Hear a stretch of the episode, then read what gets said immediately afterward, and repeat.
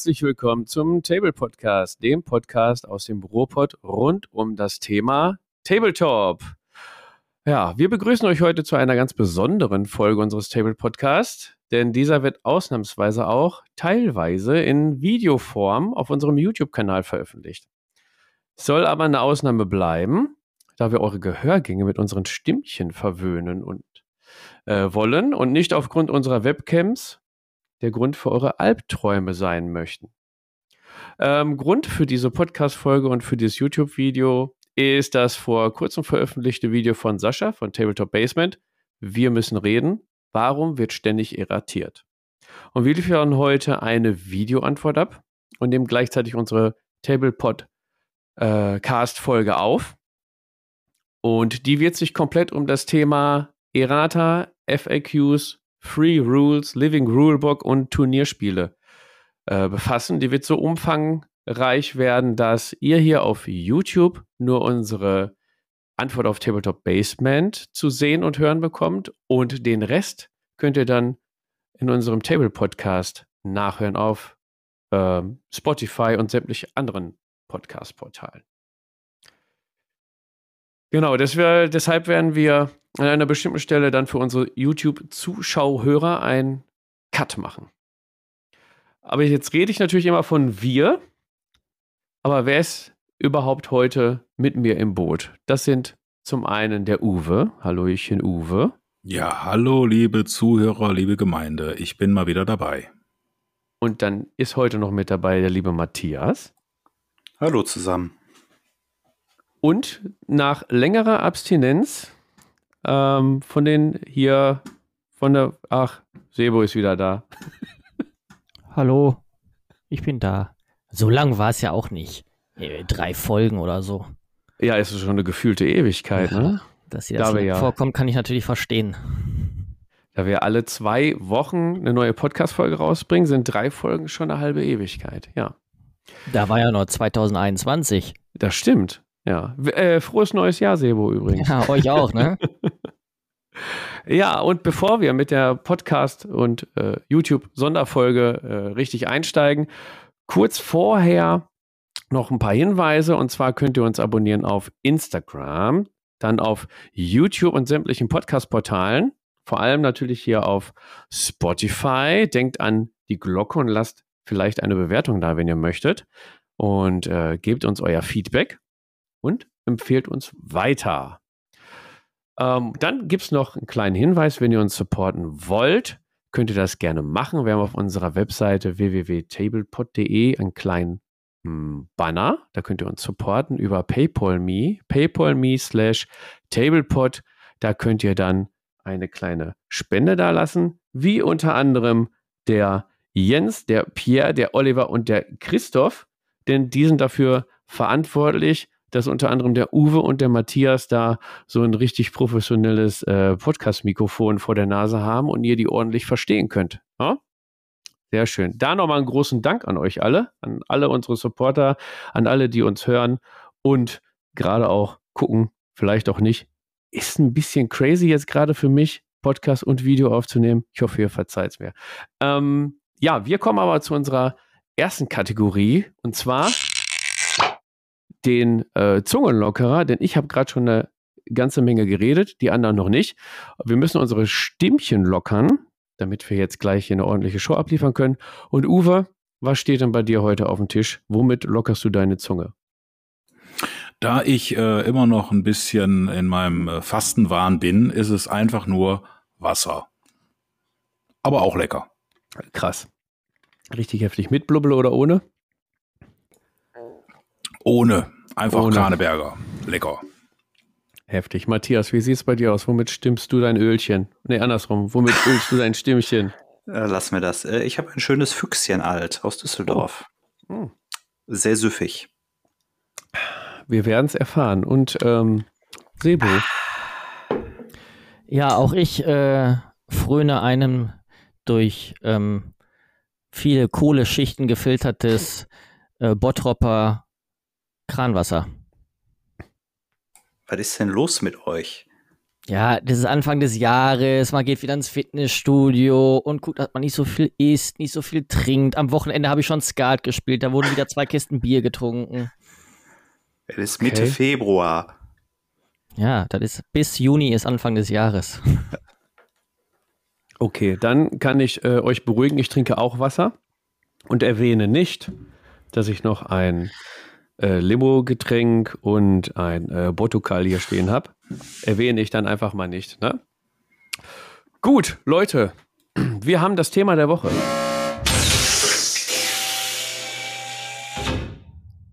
Genau, und das Thema der Woche ist Errata, FAQ, Free Rules, Living Rulebook und Turnierspiele. Und in erster Linie auch die Antwort auf Saschas Tabletop Basements Video. Äh, wo habe ich stehen? Wie hieß es nochmal? Wir, Wir müssen, müssen reden. reden. Genau. Warum wird ständig irratiert? Ähm, ja, wir haben uns mal so ein paar Sachen aus dem Video herausgeschrieben und wollen da mal drauf eingehen und unsere Meinung äußern. Und dann wird es hinterher dann in eine ewig lange Diskussion enden. Ja, wie sieht's aus? Wer fühlt sich imstande, den ersten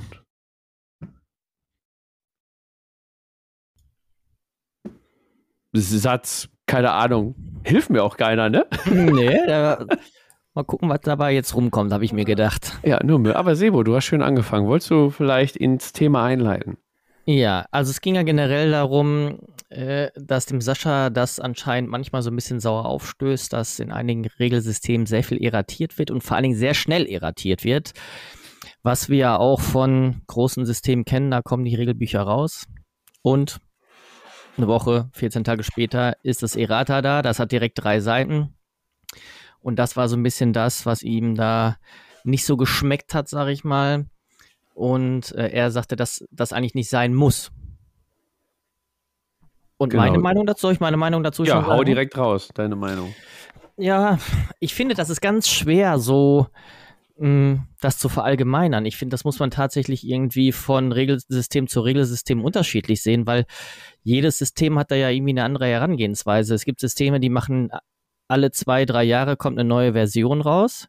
Da finde ich zum Beispiel, ja, dann muss das nicht sein, dass er seitenweise irratiert wird. Zumal, wenn wir mal Warhammer 40k nehmen, da sind die Regeln auf x verschiedene, also es gibt das Hauptregelbuch, dann gibt es x verschiedene Kodizes, dann gibt es Subkodizes, überall sind die Regeln drin verteilt, dann gibt es noch ein Errata, dann werden die ganzen einzelnen Bücher noch erratiert, das ist einfach schon von vornherein so viel.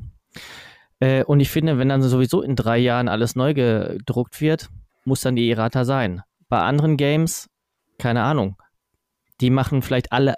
Wann kam die äh, Freebooters 2.0 raus? Nach sieben Nach Jahren? Sechs Jahren, ja. Sechs Jahren.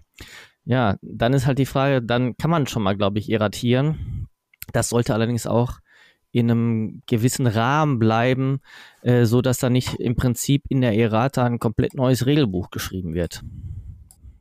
Ja, sehe ich auch so. Und gerade der Punkt ähm, Games Workshop, Warhammer 40.000 hauptsächlich, äh, neuer Kodex kommt raus und direkt quasi eine Woche später die erste Errata. Ist natürlich ärgerlich. Klar, ich habe mich auch geärgert, als ich noch meine Space Wolves hatte. Schöne Grüße übrigens an meine Space Wolves. Ähm, du hast ähm, den Space Wolves, nee, du hast den Space Marine Codex gehabt, der mhm. hatte schon eine Errata. Du hast den Space Move, äh, wie heißt es, Supplement, Supplement? Die Codex Supplement, ja, ja. Richtig, genau. Was habe ich gesagt? Egal. Äh, das hast du noch gehabt, das wurde erratiert, ja, und dann die Grundregeln sowieso erratiert. Was gab es da noch? Gab es bestimmt noch einige anderes. Ist natürlich ähm, schade, dass du zum, zum Spiel fährst und anstatt ein Buch aufzuschlagen mit den Regeln, mehrere Bücher aufschlagen musst mit den Regeln und dazu noch eine kleine Zettelwirtschaft. Ist natürlich schade, vor allen Dingen, gerade wenn der Kodex gerade neu rausgekommen ist, möchtest du natürlich auch eine Zeit mit den Werten spielen, der da drin ist. Ich weiß nicht, wie seht ihr? Ähm, ich, wir könnten gleich auch dann äh, zu dem Schritt kommen, ähm, wie wir uns das erklären können, denn wir haben ja auch ein bisschen ähm, ja, Wissen aus Entwicklersicht hier in den Reihen. Ähm, weiß ich, Matthias, wie siehst du das mit den 40k-Regeln zum Beispiel, wenn wir jetzt mal dabei bleiben wollen erstmal? Er grinst schon. Ja, ja ich finde das auch, um mal an Sebo anzuknüpfen, ich finde das auch alles ähm, extrem schwierig. Also auf der einen Seite habe ich eigentlich eine Halbwertszeit eines ähm, einer Edition, die zwei, drei Jahre im besten Fall ist. Ähm, und dann dreht sich die Spirale halt los. Und das ist ja bei GW gefühlt so getaktet. Ich habe die Grundregeln, ich habe den Kodex, ich habe diese Subkodizes, also Supplements irgendwo Unterfraktionen. Dann bringe ich äh, diese Kampagnenbücher raus, wo irgendwelche Armeelisten drin sind und ich bringe irgendwelche äh, Zusatzlisten im White Dwarf raus. Also ich habe eigentlich schon mal eine Handvoll ähm, Dinge, wo ich Sachen nachschlagen muss. Dann wird das Ganze alles, es wird erratiert, es wird äh, von den Entwicklern klargestellt, es werden Empfehlungen rausgegeben und, und, und, und, und. Und das ist schon echt schwierig. Der Sascha haut da ja kräftig drauf und ich kann es auch verstehen. Ähm, ich habe mir ja, es gibt ja auch, wir sind ja nicht die Einzigen, die hier so ein Antwortvideo machen. Ich habe ja auch mal bei den Kollegen reingeguckt und ähm, fand den äh, Kollegen von Würfelorden ganz interessant, der ja gesagt hat, so ja, er sieht das halt überhaupt nicht dramatisch, weil unterm Strich ist Spiel also man muss ja echt sagen, 40k ist ja so das System. das wird ja von tausenden Leuten gespielt. Und tausende Leute finden immer was raus, was die Spieleentwickler oder im Lebtag nicht dran gedacht haben. So, und dann bedingt das natürlich mit, dass das System am Leben gehalten wird und erratiert wird. Aber man muss sich schon fragen, äh, wenn ich einen Kodex rausbringe und zwei Wochen ein, äh, ein Kampagnenbuch rausbringe und damit eigentlich die Armeeliste schon wieder umstülpe, dann fragt man sich schon, was im Projektmanagement bei GW irgendwie falsch läuft. Zumal die ja auch zwei, drei Jahre im Voraus laufen. Also die denken sich ja nicht heute, ich bringe in zwei Monaten irgendwie einen Codex Imperial Guard oder so raus. Ja. Also GW ist da sicherlich echt schwer Wobei man halt auch, ich mich halt immer frage, dadurch, dass du so eine gigantische Spielerschaft hast, aber dass man das dann mit Playtesting nicht aufgefangen kriegt, wo es doch so viele Spieler gibt und so eine aktive Turnierszene. Und ich möchte jetzt gar nicht darauf eingehen, dass der Sascha sich da noch schwer drüber ausgekotzt hat, äh, ob äh, bestimmte Spiele turniergeeignet sind oder nicht.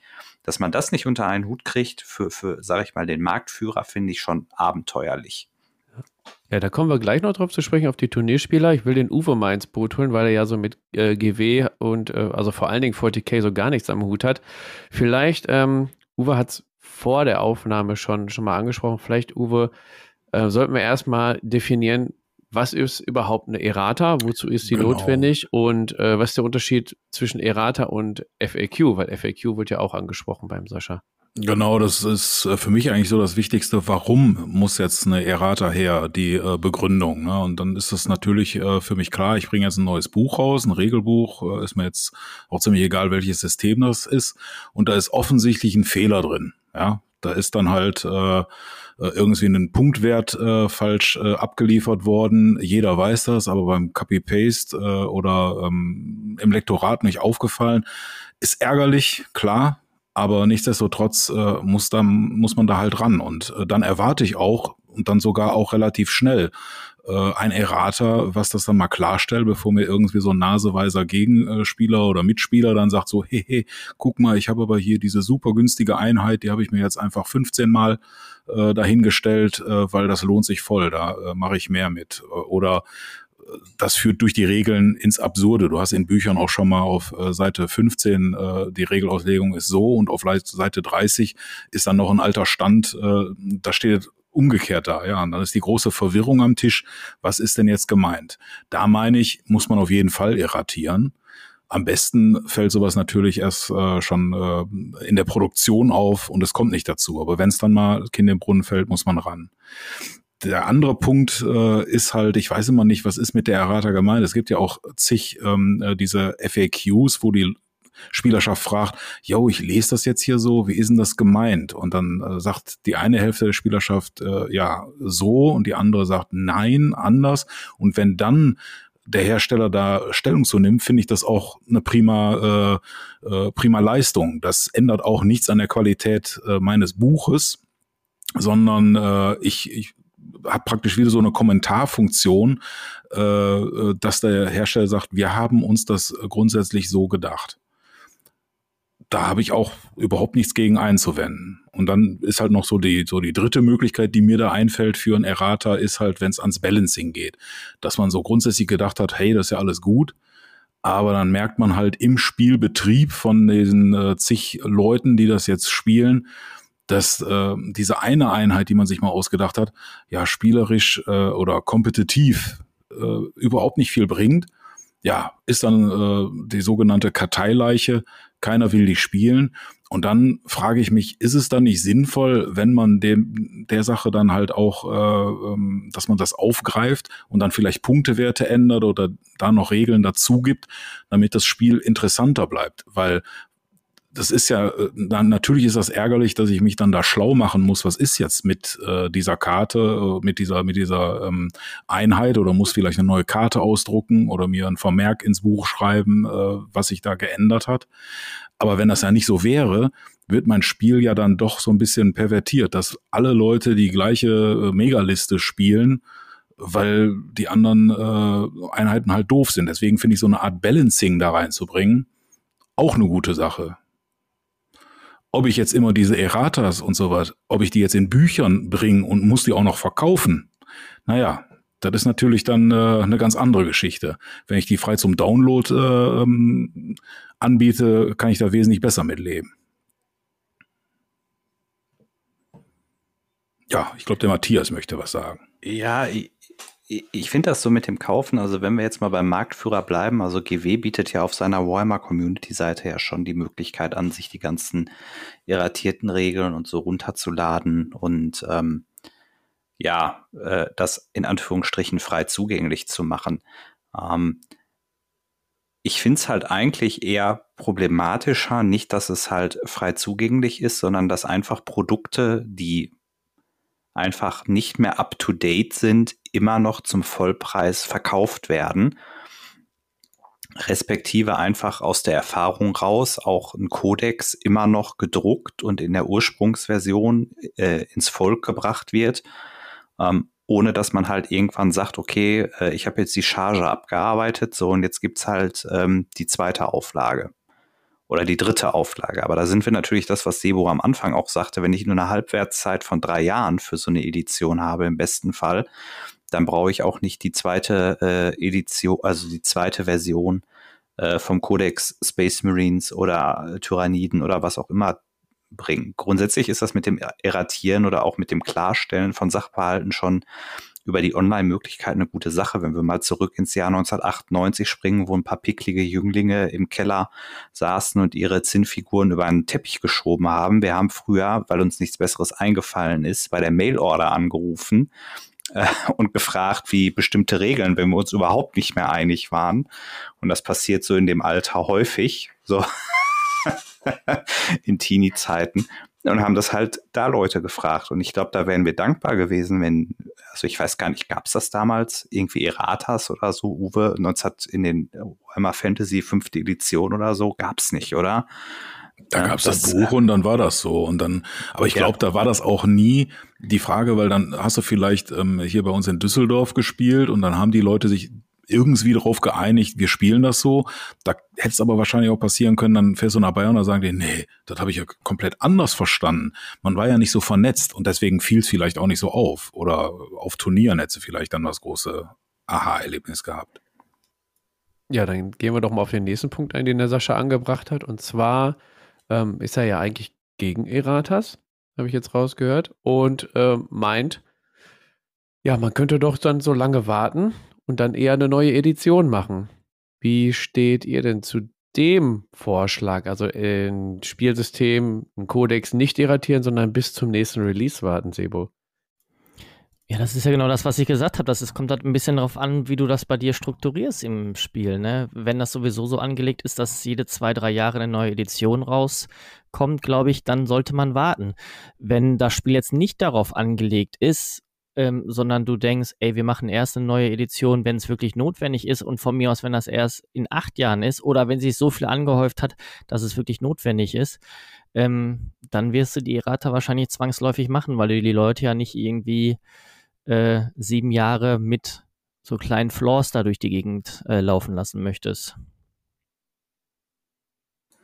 Äh, schlimmsten Fall kann aber so eine, so eine ähm, Warteposition, die man dann einnimmt, und selbst wenn die nur für ein Jahr ist, kann die ein ganzes Spiel kaputt machen. Äh, wenn dann irgendwie bekannt wird, ähm, so, da ist ein ganz krasses Ungleichverhältnis. Ich sage jetzt einfach mal eine Fraktion, äh, die ist wesentlich äh, stärker oder besser äh, für deine Punkte, was du rausholst, dann führt das dazu, dass dann nachher alle nur noch diese Fraktion spielen wollen. So, und du mit deiner äh, Loser-Fraktion sagst dann, hm, habe ich wohl ins falsche äh, äh, Spiel investiert. Und im schlimmsten Fall wanderst du dann davon ab. Ist halt dieser kompetitive äh, Gedanke, ähm, wo Sascha halt auch sagte, wer denkt denn so, man kann ja auch mal unbalanciert spielen. Ja, aber mein Erfahrungswert ist, dass die Leute meistens eher kompetitiv spielen wollen oder zumindest die Möglichkeit haben wollen, dies zu tun. Ja, genau, das ist, glaube ich, genau das, was Sascha meinte, dass jeder immer dieses Gebalancete haben möchte und jeder versucht immer auszumaxen. Aber das ist dann, glaube ich, eher ein Problem der Spielergruppen. Also, wenn da mal es eine Karteileiche gibt, äh, irgendwie eine Miniatur, ein, äh, keine Ahnung was, ein Armee-Eintrag, ähm, muss der immer unbedingt sofort gefixt werden? Oder kann man, können die sich die Leute nicht vielleicht erstmal mit Hausregeln behelfen? Ne? Wenn du, wie du das am Anfang gesagt hast, wenn das so offensichtliche Fehler sind, keine Ahnung was, da ist ein Punktewert falsch angegeben oder da ist irgendwie was falsch äh, formuliert worden oder so oder zweideutig formuliert worden, dann sehe ich das vollkommen ein, dass die Errata da auf jeden Fall notwendig ist. Aber nur weil man irgendwie am Anfang das nicht vernünftig getestet hat, und äh, sich nicht klare Gedanken gemacht hat über alles Mögliche. Und gerade wenn wir große Systeme haben, und das ist ja das, äh, was er Sascha in seinem Video auch sagt, äh, Song of Ice and Fire, riesiger Hersteller, Asmodee, ähm, Games Workshop mit seinen Produkten, das sind so große Companies, die müssen da ein vernünftiges Playtesting machen. Das machen die meisten, oder in Boardgames gibt es auch nicht in jedem Boardgame Errata. Es gibt auch schon Erratas bei Boardgames, ja, gerade bei den komplexeren. Aber ich finde, die Fehler passieren dann meiner Ansicht nach vor der Publikation. Ja, allerdings, da ich verstehe, was du meinst. Ähm, wird doch dann gesagt, Games Workshop ist so ein Riesenladen, da sind so viele Leute mit involviert und sowas darf eigentlich nicht passieren. Jetzt haben wir natürlich auch bei uns im Tableport-Team ähm, Leute, die mit in der Entwicklung sitzen, unter anderem bei äh, Freebooters Fate. Und da kann man zum Beispiel auch sagen, gut, Freebooters ist jetzt natürlich im Verhältnis zu GW einen kleinen Ticken kleiner, sagen wir jetzt mal. Ähm, ich weiß nicht, wie groß das Playtest-Team von Games Workshop ist. Ich weiß nicht, wie groß die Entwicklungsabteilung von Games Workshop ist. Und die haben ja nicht nur äh, das eine System. Aber ich kann jetzt aus äh, Freebooters Sicht zum Beispiel sagen, es wird natürlich, weil ich glaube, der Vorwurf kam von Sascha auch, jetzt vielleicht nicht direkt, dass es doch nicht sein kann, dass ein Spiel, wenn man es rausbringt, eine neue Edition rausbringt, müsste die quasi, quasi perfekt sein. Es dürften eigentlich gar keine Fehler passieren, sonst könnte, also im übertragenen Sinne, er hat es nicht genau so gesagt, aber ich habe es so verstanden auf jeden Fall. Ähm, Natürlich versucht auch Games Workshop, sage ich jetzt mal, ich breche jetzt auch mal für die eine Lanze, versuchen die natürlich auch vernünftige Regeln rauszubringen, mit denen jeder spielen kann. Das kann ich jetzt von Freebooter Miniatures sagen. Da wird auch versucht, ein äh, vernünftiges System rauszubringen. Und ähm, allerdings sowohl bei Games Workshop als auch bei Freebooters als auch bei Warlord Games und wo sie alle sonst noch Spiele entwickeln, sitzen immer noch Menschen dahinter, denen Fehler passieren können. Was ich jetzt in, aus der Entwicklersicht auch gemerkt habe, ist, wenn du äh, in einem kleinen Team vorm Regelwerk sitzt und Playtesting machst und bist du irgendwann in deiner Bubble, du hast eine Regel fünf, sechs Mal angepasst, bist da schon in deinem eigenen Kosmos und springst wieder hin und her und verlierst irgendwann den Überblick. Deswegen brauchst du externe Playtester, die nicht bei der Entwicklung dabei sind und das quasi, ja, unvoreingenommen mal testen können, Feedback zurücksenden und dann wird das im Entwicklerteam wieder weiter bearbeitet. Und da brauchst du natürlich dann auch vernünftige Leute, die das testen. Du brauchst eine große Community, die viel spielen, die viele Situationen ähm, ja, erspielen und äh, du kannst in der theoretischen Entwicklung nicht alles bedenken, nicht alles abdecken. Also je nachdem, welches System es ist. Sebo meinte, bei Boardgames gibt es auch schon Erratas. Ich finde Boardgames jetzt ist ein sehr kleines Kosmos vom, vom Regelwerk her. Gerade beim Tabletop gibt es durch Gelände, durch Sichtlinien, durch äh, Kombination mit sämtlichen Eigenschaften von vielen Fraktionen gibt so viele Situationen, die, die du auch bei der Entwicklung meistens gar nicht äh, greifen kannst. Ne? Ja, aber ich glaube, Matthias wollte, wollte auch noch schnell was dazu sagen, ja. Äh, ja, ich, ich glaube, der Sascha hat ja auch so ein bisschen auch auf den historischen Tabletops ähm, rumgeritten. Also ich glaube, man muss einfach mal ganz klar sagen, ähm, was sicherlich bei Freebooters, also ich bin jetzt nicht da involviert, aber äh, um jetzt mal so einen Größenvergleich zu ziehen, ich glaube schon, ähm, dass bei Freebooters ähm, da sehr viel Hand in Hand geht, weil die Crew übersichtlich ist. Ich glaube schon, ohne es genau zu wissen, dass ähm, bei Warhammer und, und den anderen Systemen, dass es da eigene Teams gibt. Und ich glaube auch, dass tatsächlich, und ähm, ich weiß jetzt nicht, inwieweit ihr so arbeitstechnisch in der Projektarbeit involviert seid, ähm, da passieren halt immer Dinge, dass in einem Projekt sich Dinge verselbstständigen und dass die eine Hand plötzlich nicht mehr weiß, was die andere tut. Ähm, und eigentlich äh, alle Leute meinen, sie machen es genau richtig und dann kommt das Produkt irgendwie auf den Markt und dann stellt man fest, hoch, ähm, da müssen wir ja nochmal irgendwie Hand anlegen. Und ich glaube, was sicherlich auch Fluch und Segen unserer Zeit ist, ist sicherlich das Internet. Ähm, ich glaube tatsächlich, dass in der Vergangenheit oder ich übertrage das mal auf Videospiele, wo man es ja auch häufiger schon mal sieht, ähm, ich möchte GW oder um Gottes Willen jetzt auch nicht Freebooter Managers oder sowas unterstellen, aber äh, der Drang ist natürlich dann schnell da, so ein Produkt auch beim Konsumenten reifen zu lassen, sage ich jetzt mal ganz klar. Und du hast natürlich äh, bist viel schneller halt dabei, irgendwie mal was online gerade zu ziehen, was du halt früher nie die Chance zu gehabt hättest, weil du die Leute halt nicht erreichst. Und um das jetzt noch mal kurz abzuschließen, du hast natürlich in einem historischen Bereich einen sehr abgesteckten Bereich. Wenn ich natürlich immer noch eine Release-Politik fahre und ich weiß, irgendwie in zwei Monaten möchte ich irgendwie Figur A bringen und in drei Monaten Figur B und so weiter und so fort, ähm, dass es dann natürlich schwierig ist, alle Eventualitäten rauszufinden, die 5000 Spieler auf ein Turnierspiel rauskitzeln. Ich glaube, das ist schwierig und ich glaube, das schafft keiner.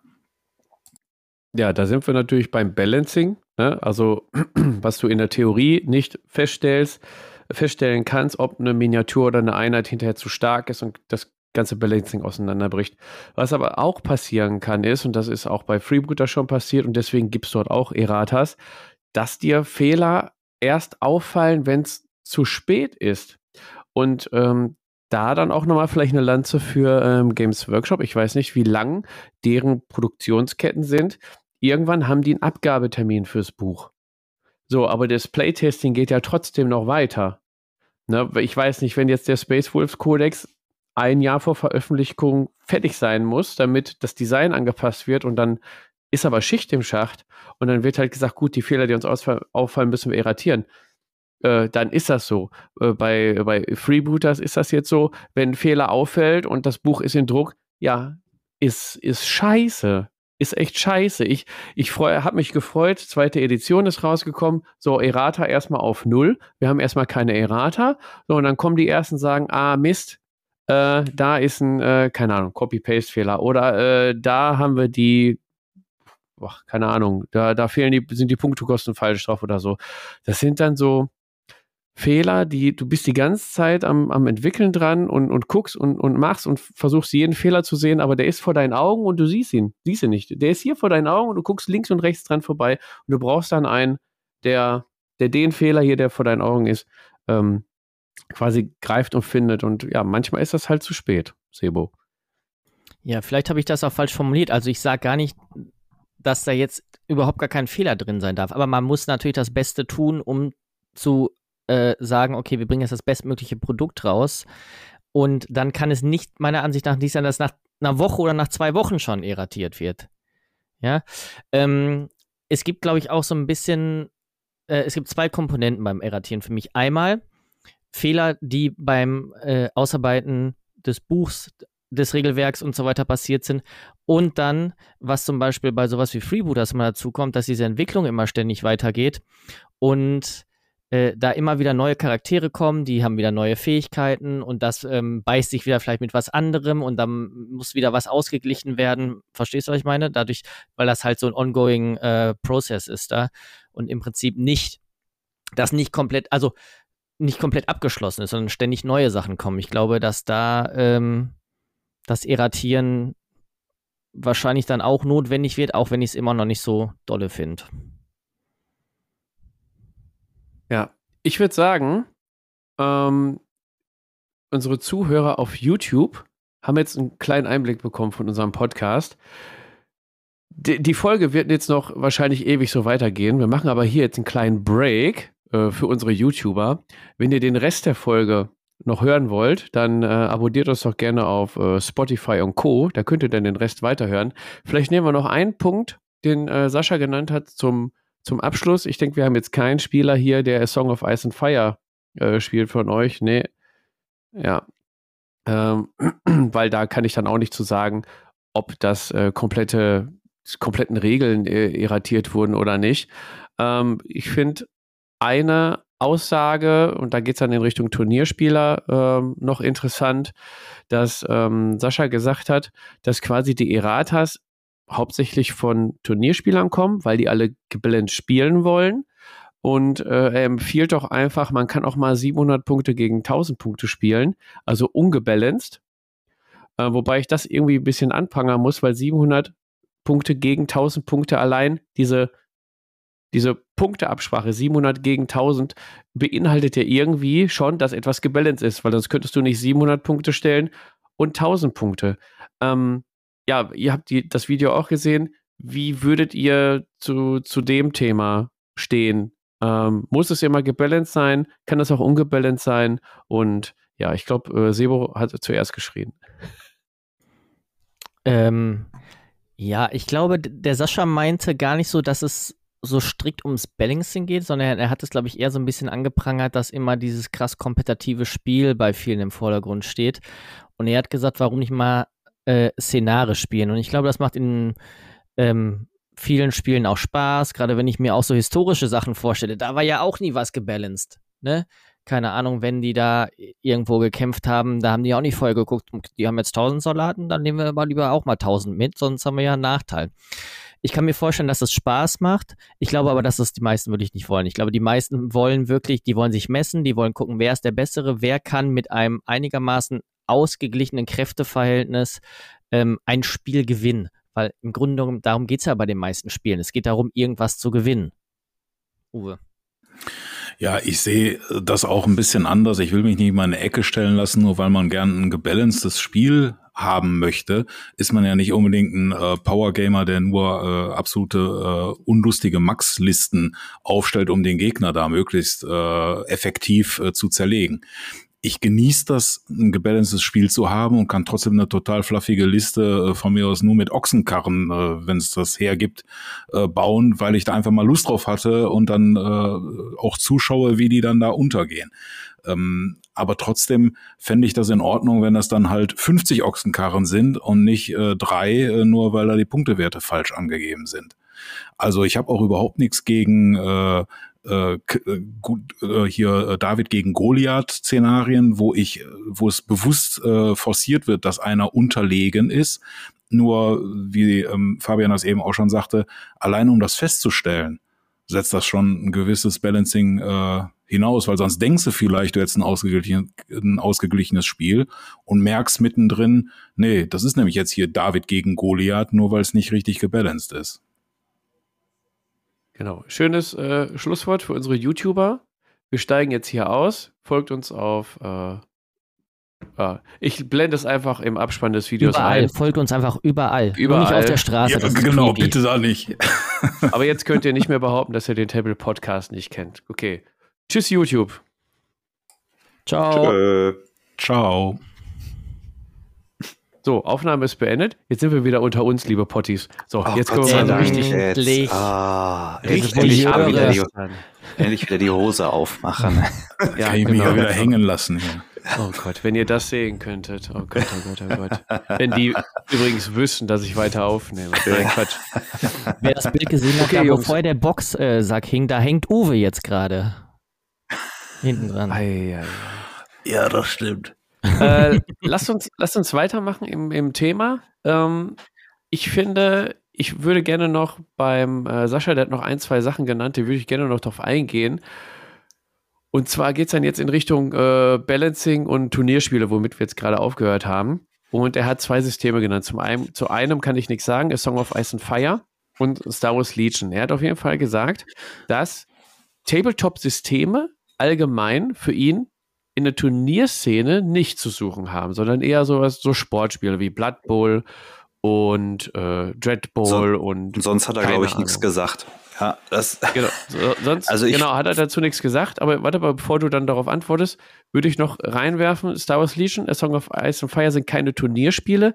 Wie seht ihr das? Ist Tabletop Turnierspiel? Kann man dafür äh, kann man das als Turnier spielen oder sind das eher so fluffige äh, Szenarien? Wir bilden jetzt die Schlacht von A nach B oder eher die, Über, die Übermacht gegen die Unterlegenen, der Angriff auf ein Dorf, so cineastische äh, Spiele. Matthias, wie siehst du das? Ja, kommt drauf an, was du vom Spiel erwartest. Ja, also äh, ich glaube schon, dass grundsätzlich jedes Spiel, egal ob ich Mensch ärger dich nicht spiele oder ob ich äh, 40k spiele, grundsätzlich als Turnierspiel taugt, weil es ist am Ende spiele ich immer, habe ich immer einen Gegenspieler oder sagen wir besser, ich habe einen jemanden, mit dem ich zusammenspiele und es gibt häufig oder fast immer klare Siegbedingungen, die am Ende regeln, wer gewinnt. So, das heißt, es qualifiziert sich eigentlich jedes Tablepot, äh, Tablepot, der Tablepot auch, aber jedes ähm, Tabletop qualifiziert sich erstmal dafür, dass ich es kompetitiv spielen kann. Ähm, ob ich da jetzt Bock drauf habe, mir mit 2000 Punkte Space Marines gegen 2000 Punkte Tyranniden ein auf, auf die 12 zu geben, das ist natürlich ein ganz anderes Thema. Grundsätzlich sind die Punkte ja immer der kleinste gemeinsame Nenner. Ich kann mich mit irgendjemandem auf einem äh, offenen Tablepot-Treff verabreden und sagen, bring mal 1000 Punkte 40k mit. Und dann werde ich wahrscheinlich, egal ob jetzt das allerletzte Errata rausgekitzelt ist oder nicht, werden wir schon irgendwie zusammenkommen. Wenn ich natürlich so eine Chose fahren will, wie äh, wir spielen jetzt den Angriff auf den Bunker auf Endor oder ich möchte irgendwie ein besonderes Szenario bei Freebooters spielen oder ich möchte irgendeine äh, erzählerische Geschichte. Es gibt ja auch sehr tolle erzählerische äh, Szenarien für 40k, man soll es kaum glauben, ja. Ähm, wo es halt darum geht, dass so ein Heizerkult irgendwie eine imperiale Kolonne überfällt oder so. Ähm, wenn ich sowas spiele, dann muss ich ja schon so ein bisschen mit meinem Mitspieler auch in die Bütt gehen. Ja, da muss ich den, denjenigen kennen, da muss ich vorher ein bisschen miteinander reden und ins Gespräch kommen, damit auch alle am Ende Spaß haben und auch die gleiche Erwartung haben und auch ein gutes Spielerlebnis haben. Weil es passt halt nicht, wenn ich dann trotzdem, der eine will ein Szenario spielen und der andere stellt halt einfach seine Meta-Liste auf und dann ist äh, äh One-Hit-K.O., ja, und dann ist Ende im Gelände. Und ähm, ich finde, das kann man halt gar nicht so verallgemeinern. Ich glaube schon, dass sich jedes Tabletop als Turnierspiel eignet. Vielleicht hätte man hier auch mal jemanden einladen sollen, der Ahnung hat vom Turnierspiel. Ähm, also mich nicht, aber äh, grundsätzlich nur das jetzt auf Sportspiele zu, zu einzugrenzen, finde ich jetzt schon ein bisschen ja schwach. Ich glaube auch, dass für viele Leute einfach ähm, Turniere eine Möglichkeit sind, überhaupt mit anderen Leuten mal zu spielen. Ne? Es ist nicht jeder in einem Club, ähm, hat irgendwie Leute um sich rum, mit denen er ähm, ewig viel zocken kann. Vielleicht sind es manchmal nur zwei Kollegen, die spielen. Und für die ist so ein Turnier die einzige Möglichkeit, vielleicht mal irgendjemanden kennenzulernen oder ähm, was mal auszuprobieren oder so. Und äh, ich glaube, das ist auch jedem selbst überlassen, ob er da jetzt Bock hat hinzugehen oder nicht. Ne? Ich habe da jetzt meistens nicht so viel Lust drauf. Ähm, wenn wir das so intern machen, schon, weil ich dann die Spieler halt auch kenne. Aber ich weiß genau, wenn ich jetzt auf so ein ähm, Turnier gehen würde, wo ich die meisten Leute nicht kenne, äh, auch vielleicht auch aus Erfahrung, die ich gemacht habe, habe ich meistens eher nicht so Bock drauf, gerade wenn es sehr kompetitive Spiele sind. Äh, ich habe halt turniermäßig dann nur mal äh, X-Wing gespielt, was er halt extrem äh, kompetitiv ist.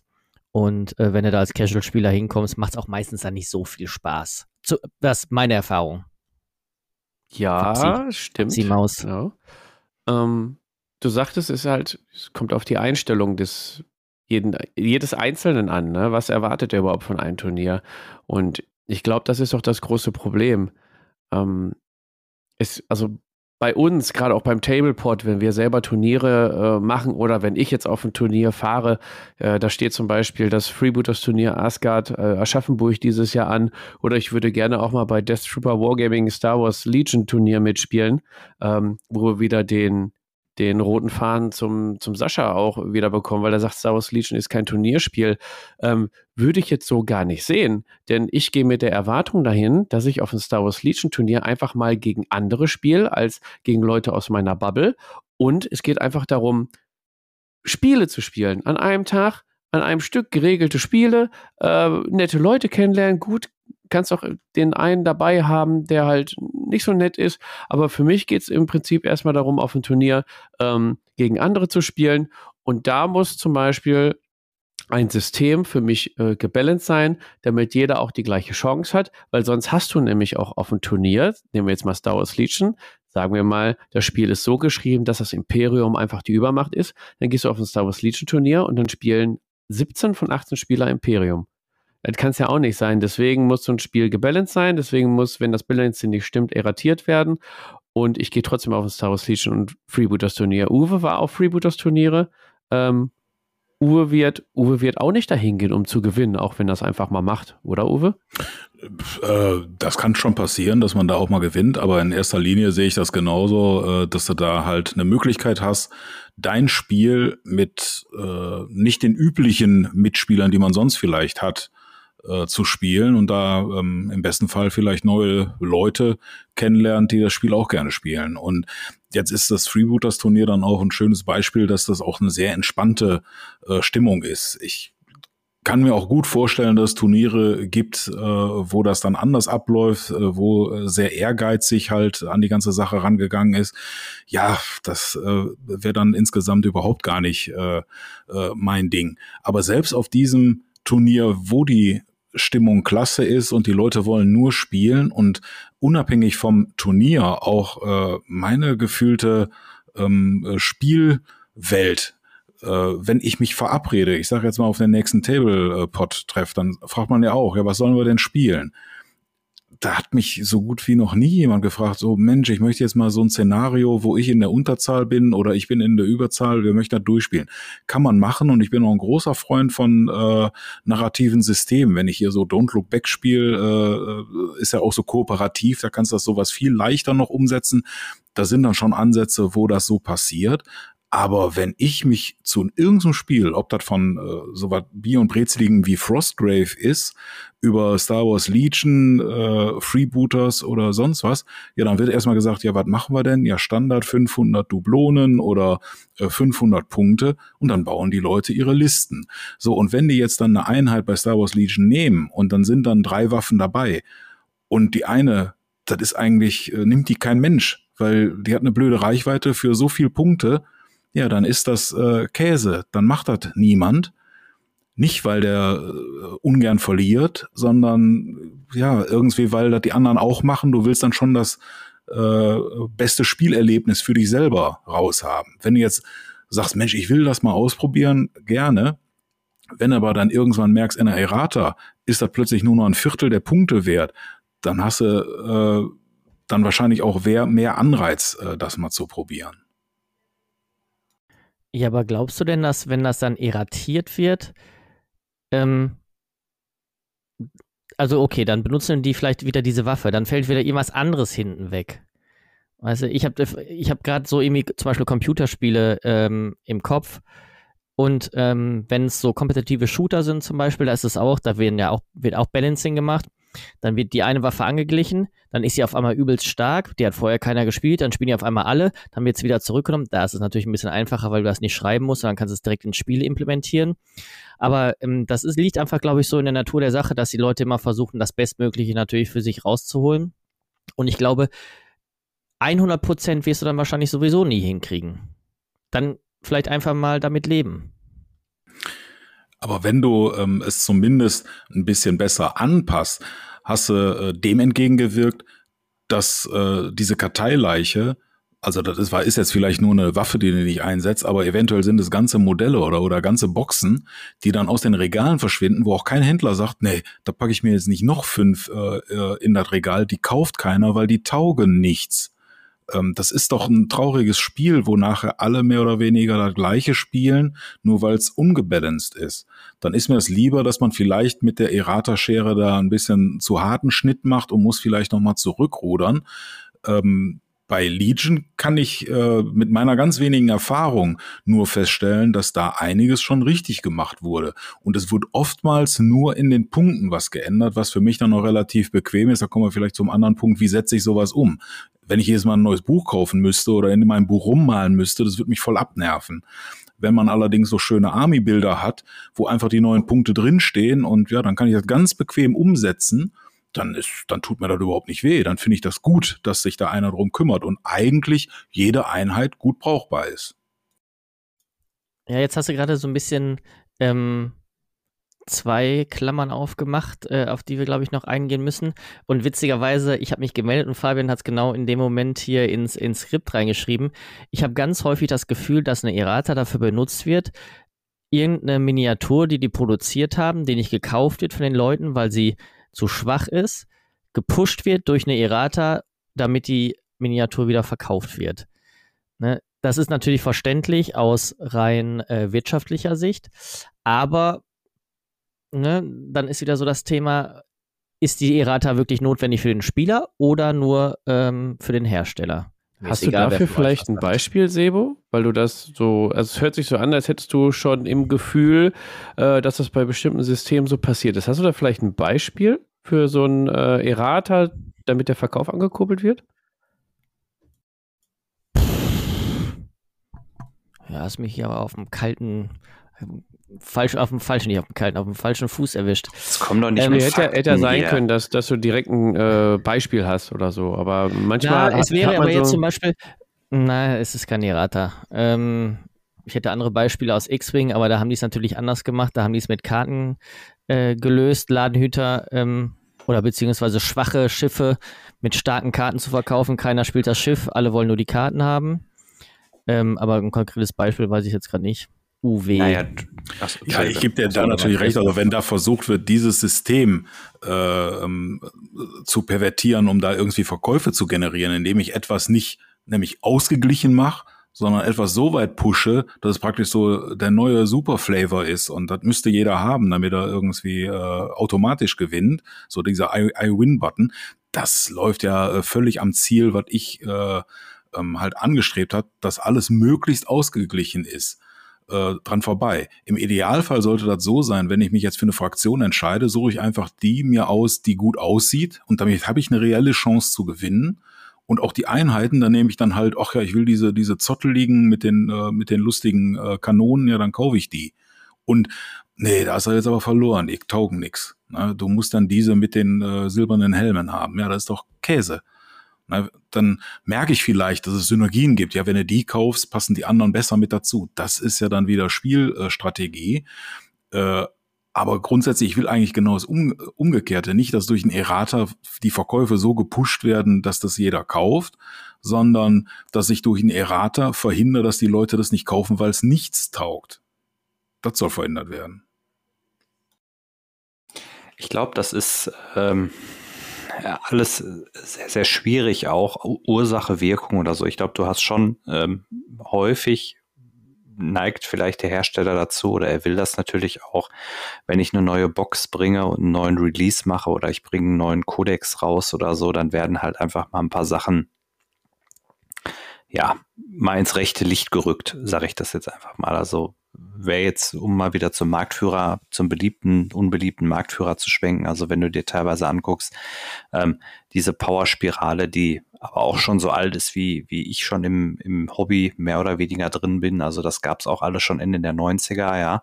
In der dritten Edition, neuer Codex, Bums, immer noch mal oben einen drauf. Ähm, ich weiß gar nicht, ob, ob GW ob da wirklich so die Strategie hintersteckt, jetzt zu sagen, okay, ich bringe jetzt irgendwie eine neue Einheit Space Marines oder ich bringe jetzt eine neue Einheit, ähm, bitte hier jetzt Namen einfügen. Ähm, und, und die müssen halt ordentlich Bums haben, damit die Leute das auch kaufen. Ich weiß gar nicht, ob die so die, ob das so der primäre Gedanke dahinter ist, sondern ich glaube eher, das ist, da verselbstständigt sich vieles und du hast natürlich bei so einem lebenden und atmenden System, äh, atmendem System, wo ich ja auch laufend neue Releases mache, weil ich ja auch Geld verdienen will, da habe ich natürlich auch irgendwie immer das Problem, dass ich das ja in so in den Gesamtrahmen einfassen muss. Ich meine, guck dir mal an, wie, wie viele Fraktionen gibt es bei 40k? Da gibt es so viele Fraktionen. Es gibt so viele Unterfraktionen, die ich spielen kann. Es kommt halt eine neue Edition raus und es dauert quasi eigentlich fast bis zum Ende der Edition drei Jahre oder so, bis ich alle einmal abgefrühstückt habe und dann fange ich, dann ist der Misthaufen eigentlich schon so ähm, groß. Ähm, dass ich da eigentlich schon sagen muss, okay, jetzt ganzen Rotz in die Tonne, ja, und äh, da muss ich nochmal neu aufsetzen und fange ich nochmal neu an. Da habe ich es natürlich vielleicht bei einem historischen System deutlich einfacher, weil ich einfach sagen kann, okay, das, das, du hast ja teilweise Systeme, die sind Jahre, ja, jetzt nicht Jahrzehnte, aber die sind x Jahre alt, ähm, weil halt auch einfach das ähm, Setting klar ist und das Szenario klar ist und auch die Einheiten, die ich dann würfle, relativ klar sind und ich die halt auch gegeneinander ausbalancieren kann.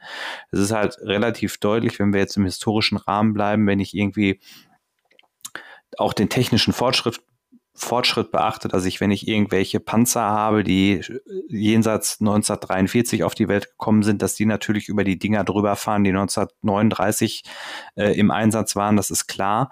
So, wenn ich natürlich dann genau irgendwelche Sachen so einenge, Sandbox-mäßig, dass das alles genau zusammenpasst, so dass ich, wenn ich natürlich den, den, den Rahmen so weit öffne, dass jemand auch einen Tigerpanzer gegen einen Panzer 1 spielen kann oder so, dann ist halt klar, da muss ich es entweder wirklich drastisch über die Punkte oder über irgendwelche anderen ähm, Missionsziele und, und, und, und, und regeln.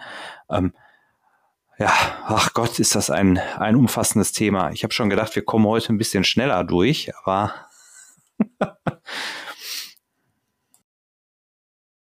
ich glaube, der Uwe hatte gerade noch was.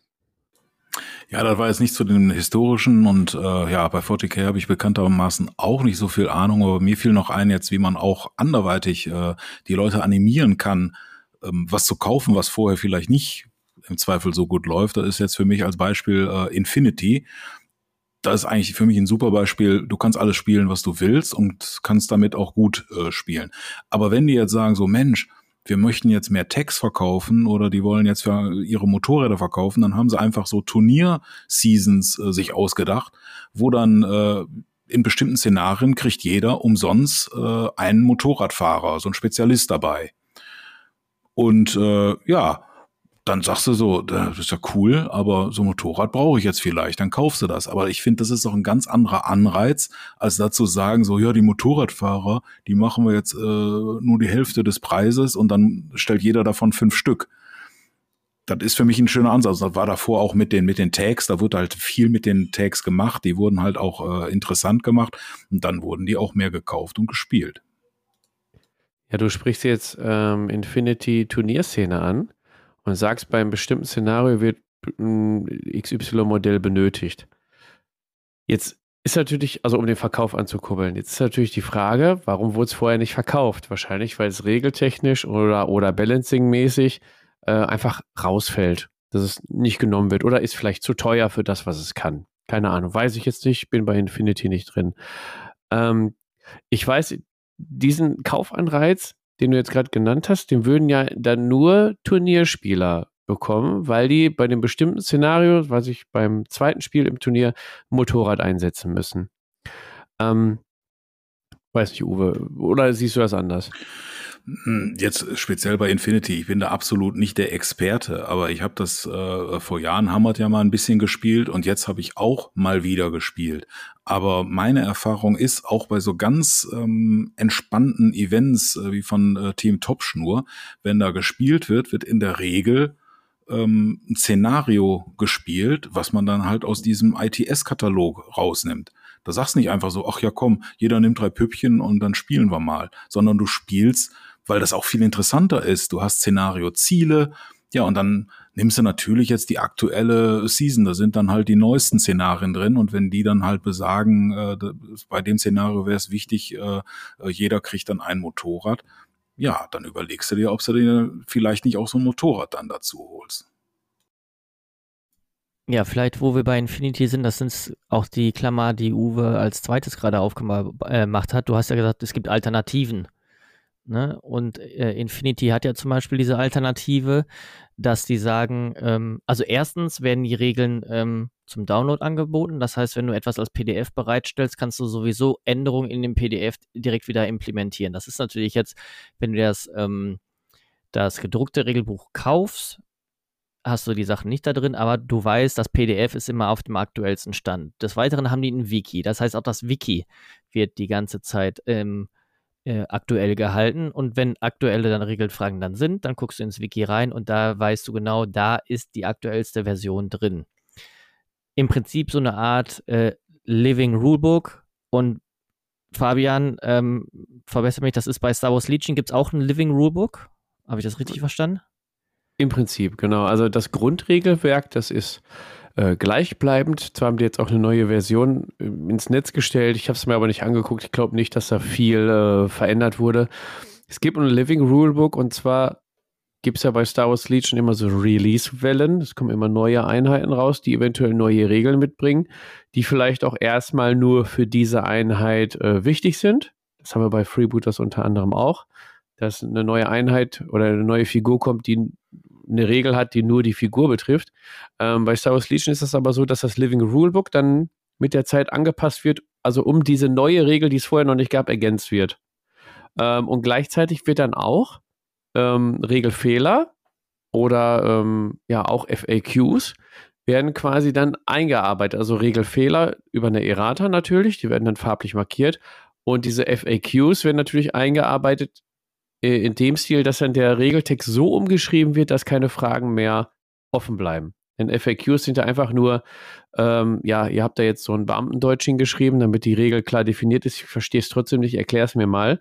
Und wenn das sich häuft, dann kann ähm, Asmodee beziehungsweise Fantasy Flight oder AMG, wer auch immer da jetzt die Fäden zieht, ist mir auch egal, ähm, die können dann quasi sagen, wir schreiben die Regel einmal so um, dass das auch jeder versteht.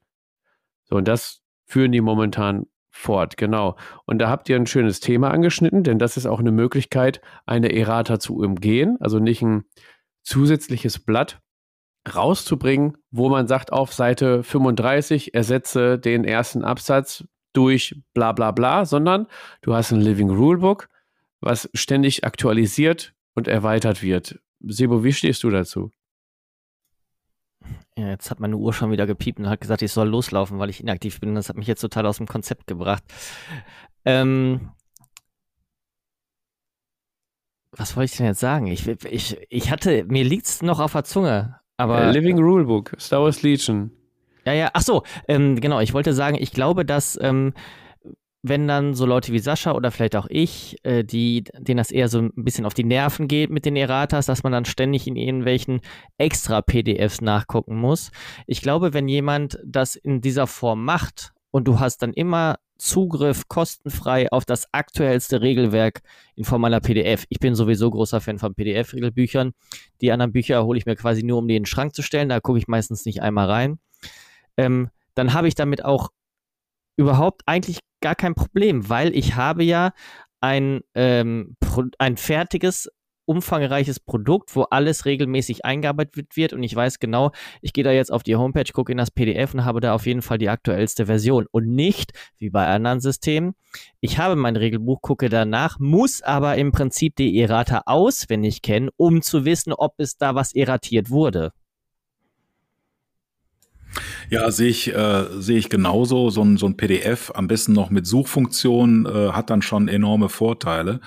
Und äh, dann dazu äh, muss ich dann noch sagen, was ich immer sehr genieße bei Spielen, wenn die dann irgendwie noch so ein äh, Webtool oder äh, ein Programm anbieten, wo ich dann äh, Army-Bilder halt dann auch äh, zusammenklicken kann. Jetzt äh, bestes Beispiel, ähm, weil super funktioniert von Infinity der Army-Bilder, aber das gibt's zum Beispiel auch bei Karnevale, wo du dann auch immer direkt die aktuellsten äh, Karten deiner Charaktere dann wieder mal neu ausdrucken kannst, weil auch die passen dann mal ganze Keywords an, weil die merken, oh, der eine, der ist zu weit drüber ähm, oder die, die Punkte, für den die Dukaten sind zu teuer, da muss ich dann was reduzieren. Dann fällt das, wenn du dann nachher, ich meine, du bist einerseits dann gezwungen, immer mit diesen äh, elektronischen Bildern äh, zu basteln, aber wenn ich dann da direkt das Produkt in Form von einer Liste dann auch ausdrucken kann oder in Form bei Infinity äh, spiele ich dann oftmals dann halt mit meiner elektronischen Liste und guck mir die Werte, was äh, kann mein Männchen äh, dann direkt auf dem Handy an und habe das Wiki dann im Hintergrund, dann ist das eine super bequeme Sache, finde ich gut. Ja, hier mal ein kleiner Teaser für alle Freebooters Fate-Spieler, die äh, uns lauschen tatsächlich. Hau ich jetzt einfach mal einen raus. Living Rulebook ist ein äh, gutes Stichwort. Freebooter Miniatures hat ja die Barebones Regeln als Free Download auf die Internetseite gestellt. Äh, Barebones äh, kann man jetzt so verstehen, ist es nicht das äh, volle umfangreiche Buch, was man auch kaufen kann, also ohne Fluff und äh, nicht so aufwendig äh, ja, designt. Aber es stehen bisher alle Grundregeln drin. Und dieses PDF soll dann bald auch als Living Rulebook funktionieren. Also das heißt, äh, jetzt mal äh, hier, Fisch auf den Tisch. Wenn das englische Regelbuch äh, gesetzt ist, dann setze ich mich an die Barebones-Regeln dran, ähm, dass die neuesten Regeln, die bisher rausgekommen sind, da eingepflegt werden und dann wird es auch keine Errata mehr geben, sondern werden die Erratas direkt in das Buch reingehackt, so wie es ähm, bei Star Wars Legion ist. Eigentlich müsste jetzt wieder ein Applaus das. kommen. genau. Ja, spiel mal was ein. Ist sogar noch gar nichts eingespielt. Ja, richtig, was ist da eigentlich da los?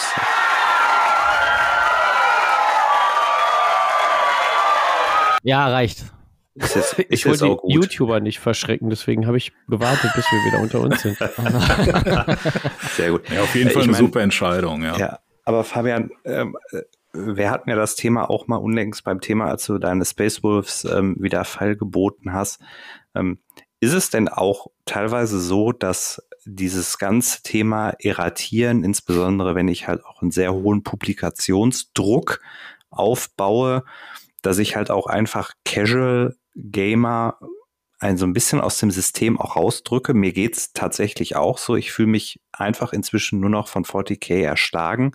Mich bedrückt das, mich nervt das tierisch und ich habe eigentlich auch überhaupt keinen Bock mehr, mich, mich mit diesem System intensiv zu beschäftigen, weil ich einfach sage, ähm, ich müsste hingehen, ich müsste meinen ganzen Codex Space Marines voll mit irgendwelchen Klebezetteln kleben, weil du druckst dir dann ja über Army-Bilder oder sonst was, holst du dir deine Liste, da passt ja alles, aber dann weiß dein Gegner auch nicht alles und oh, und das ist alles irgendwie Stress. Das stresst mich total. Und ging dir das da so ähnlich bei deinen Space oder was, was hat dich da so auch in dem Rahmen überhaupt gekickt, ähm, da mal einen Schlussstrich zu ziehen?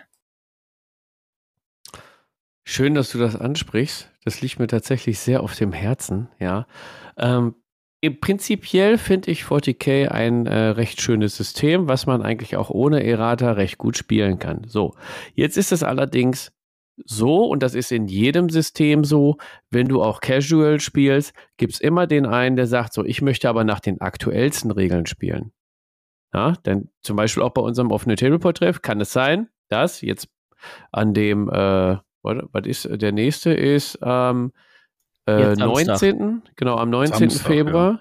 Die äh, Podcast-Folge kommt am 18. Februar, wenn ihr die zeitnah hört, raus.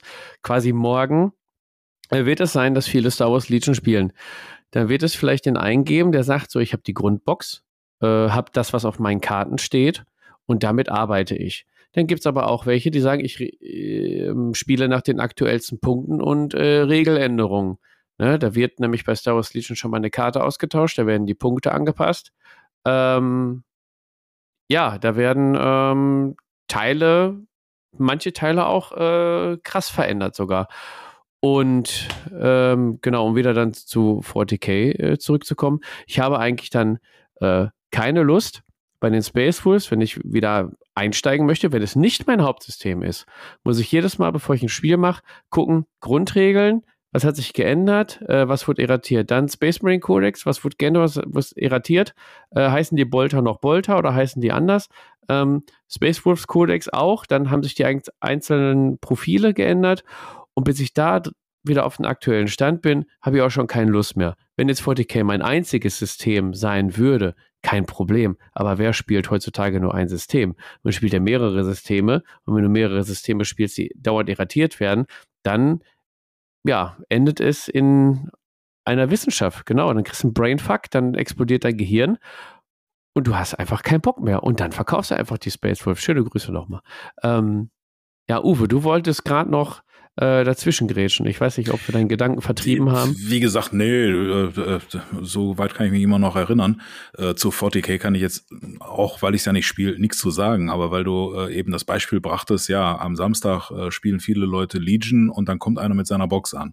So, das hatten wir jetzt beim letzten Mal, da hatte ja dann auch der Dirk dann seine Box mit, dann haben wir einfach das Einführungsszenario so gespielt. Da ist überhaupt nichts dran zu möppern, aber jeder, der ansonsten am Samstag erscheinen wird und das Spiel spielt, da gehe ich von aus, weil der auch durch diese vernetzte Welt vorher genug Informationen von uns allen bekommen hat, dass gesagt wurde, mach hier bei Fifth Trooper oder bei äh, dem Admiral, äh, klick dir da deine Liste zusammen, da sind die aktuellsten Punktwerte drin. Ich glaube nicht, dass da einer nur mit seinen Karten ankommt, hat die schön mit dem Taschenrechner oder auf dem Bierdeckel zusammen addiert und sagt, oh ja, bin ich jetzt aber schlecht dran, weil meine alle viel teurer sind. Sonst zieht euch der Uwe die Ohren lang. Ne? Also Jungs, passt da auf, macht da ordentlich, ne? Kommt ja auch immer drauf an. Also bei uns sind ja viele Casual-Spieler. Ne? Also wenn ich jetzt auch gegen einen spiele und der hat jetzt andere Punktwerte, hat dann zehn Punkte mehr. Ja, ey, who cares? Ist, mein Gott. Und wenn ich auf ein Star Wars Legion Turnier gehe, gibt es klar definierte Regeln. So, wir spielen nach dem Stand von Errata äh, 12.12.2021 oder so und danach haben sich alle zu richten. Sind alle auf dem gleichen Stand. Ist ja kein Problem. Also sehe ich jetzt nicht so. Ähm, ja, ihr habt gerade noch den, den Army-Bilder genannt. Den gibt es bei Star Wars Legion. Den gibt es sogar bei äh, Freebooters Fate. Den gibt es bei Infinity. Das äh, sowieso der krasseste, das krasseste Angebot, was es, was gibt irgendwie.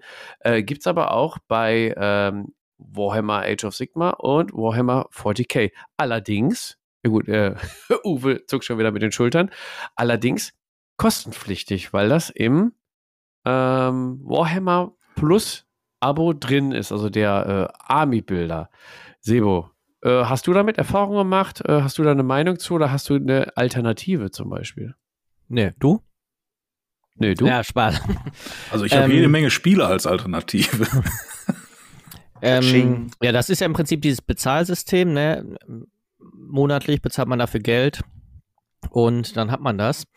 Ich glaube, dass wenn jemand, und ich glaube schon, du hast gerade gesagt, viele spielen mehr, äh, äh, mehrere Systeme. Ich glaube schon, dass viele immer noch nur 40k spielen.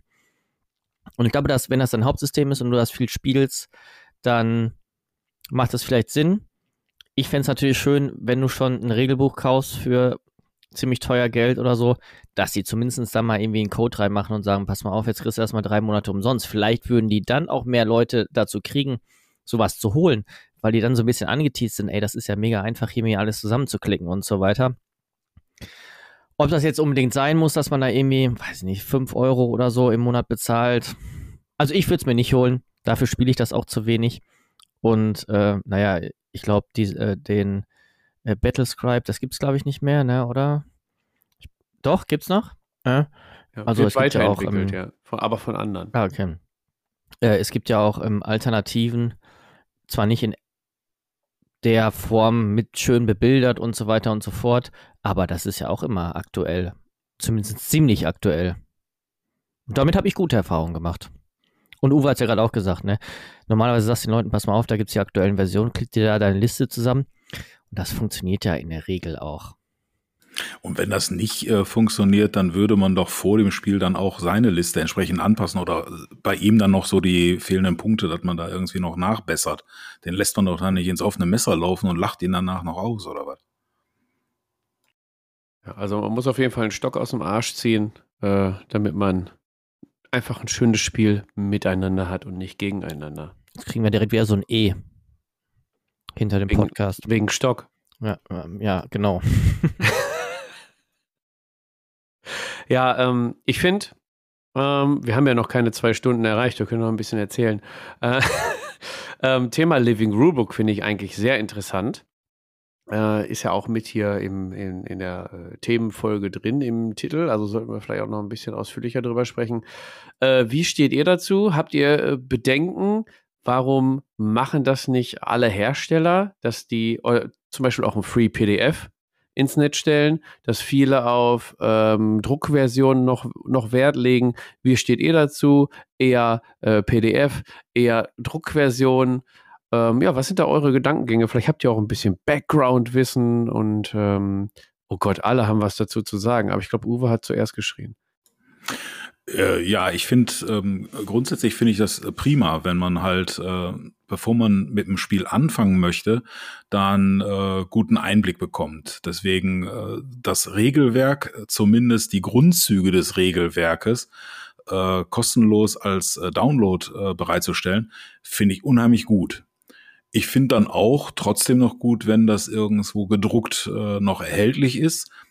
Am besten dann mit einem äh, Mehrwert, wie das jetzt Freebooters oder auch Infinity macht. Dann gibt's noch so ein Fluff-Buch dazu oder ein Fluff-Anteil im Buch, mehr Bilder und so weiter. Ähm, aber wenn ich jetzt gerade in so einem kleinen Nischensystem, wo ich jetzt überlege, da kostet dann halt auch in einer kleinen Auflage dann mal so ein Hardcover-Buch 30 Euro. Hm, will ich dann überhaupt spielen oder nicht?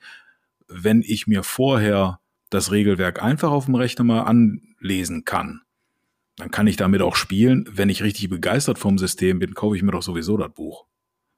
Oder wenn auch nicht, vielleicht bin ich aber dann darüber halt äh, erpicht, dann die entsprechenden Minis zu kaufen oder, oder sonst was. Ich denke, das ist ja der Grund, warum ich nicht alles immer kostenlos anbiete. Genau, und diese kostenlosen PDFs im Internet müssen ja auch nicht den vollen Umfang haben, sondern übers Spiel aufklären, wie du sagst, ne? dass man sich reinlesen kann, gucken, ist das was für mich? Und dann kann man ja hinterher immer noch auf die äh, Printversion umsteigen. Äh, ja, Matthias, tut mir leid, ich glaube, Sebo hat zuerst aufgezeigt. Nee, nee, Matthias, mach mal.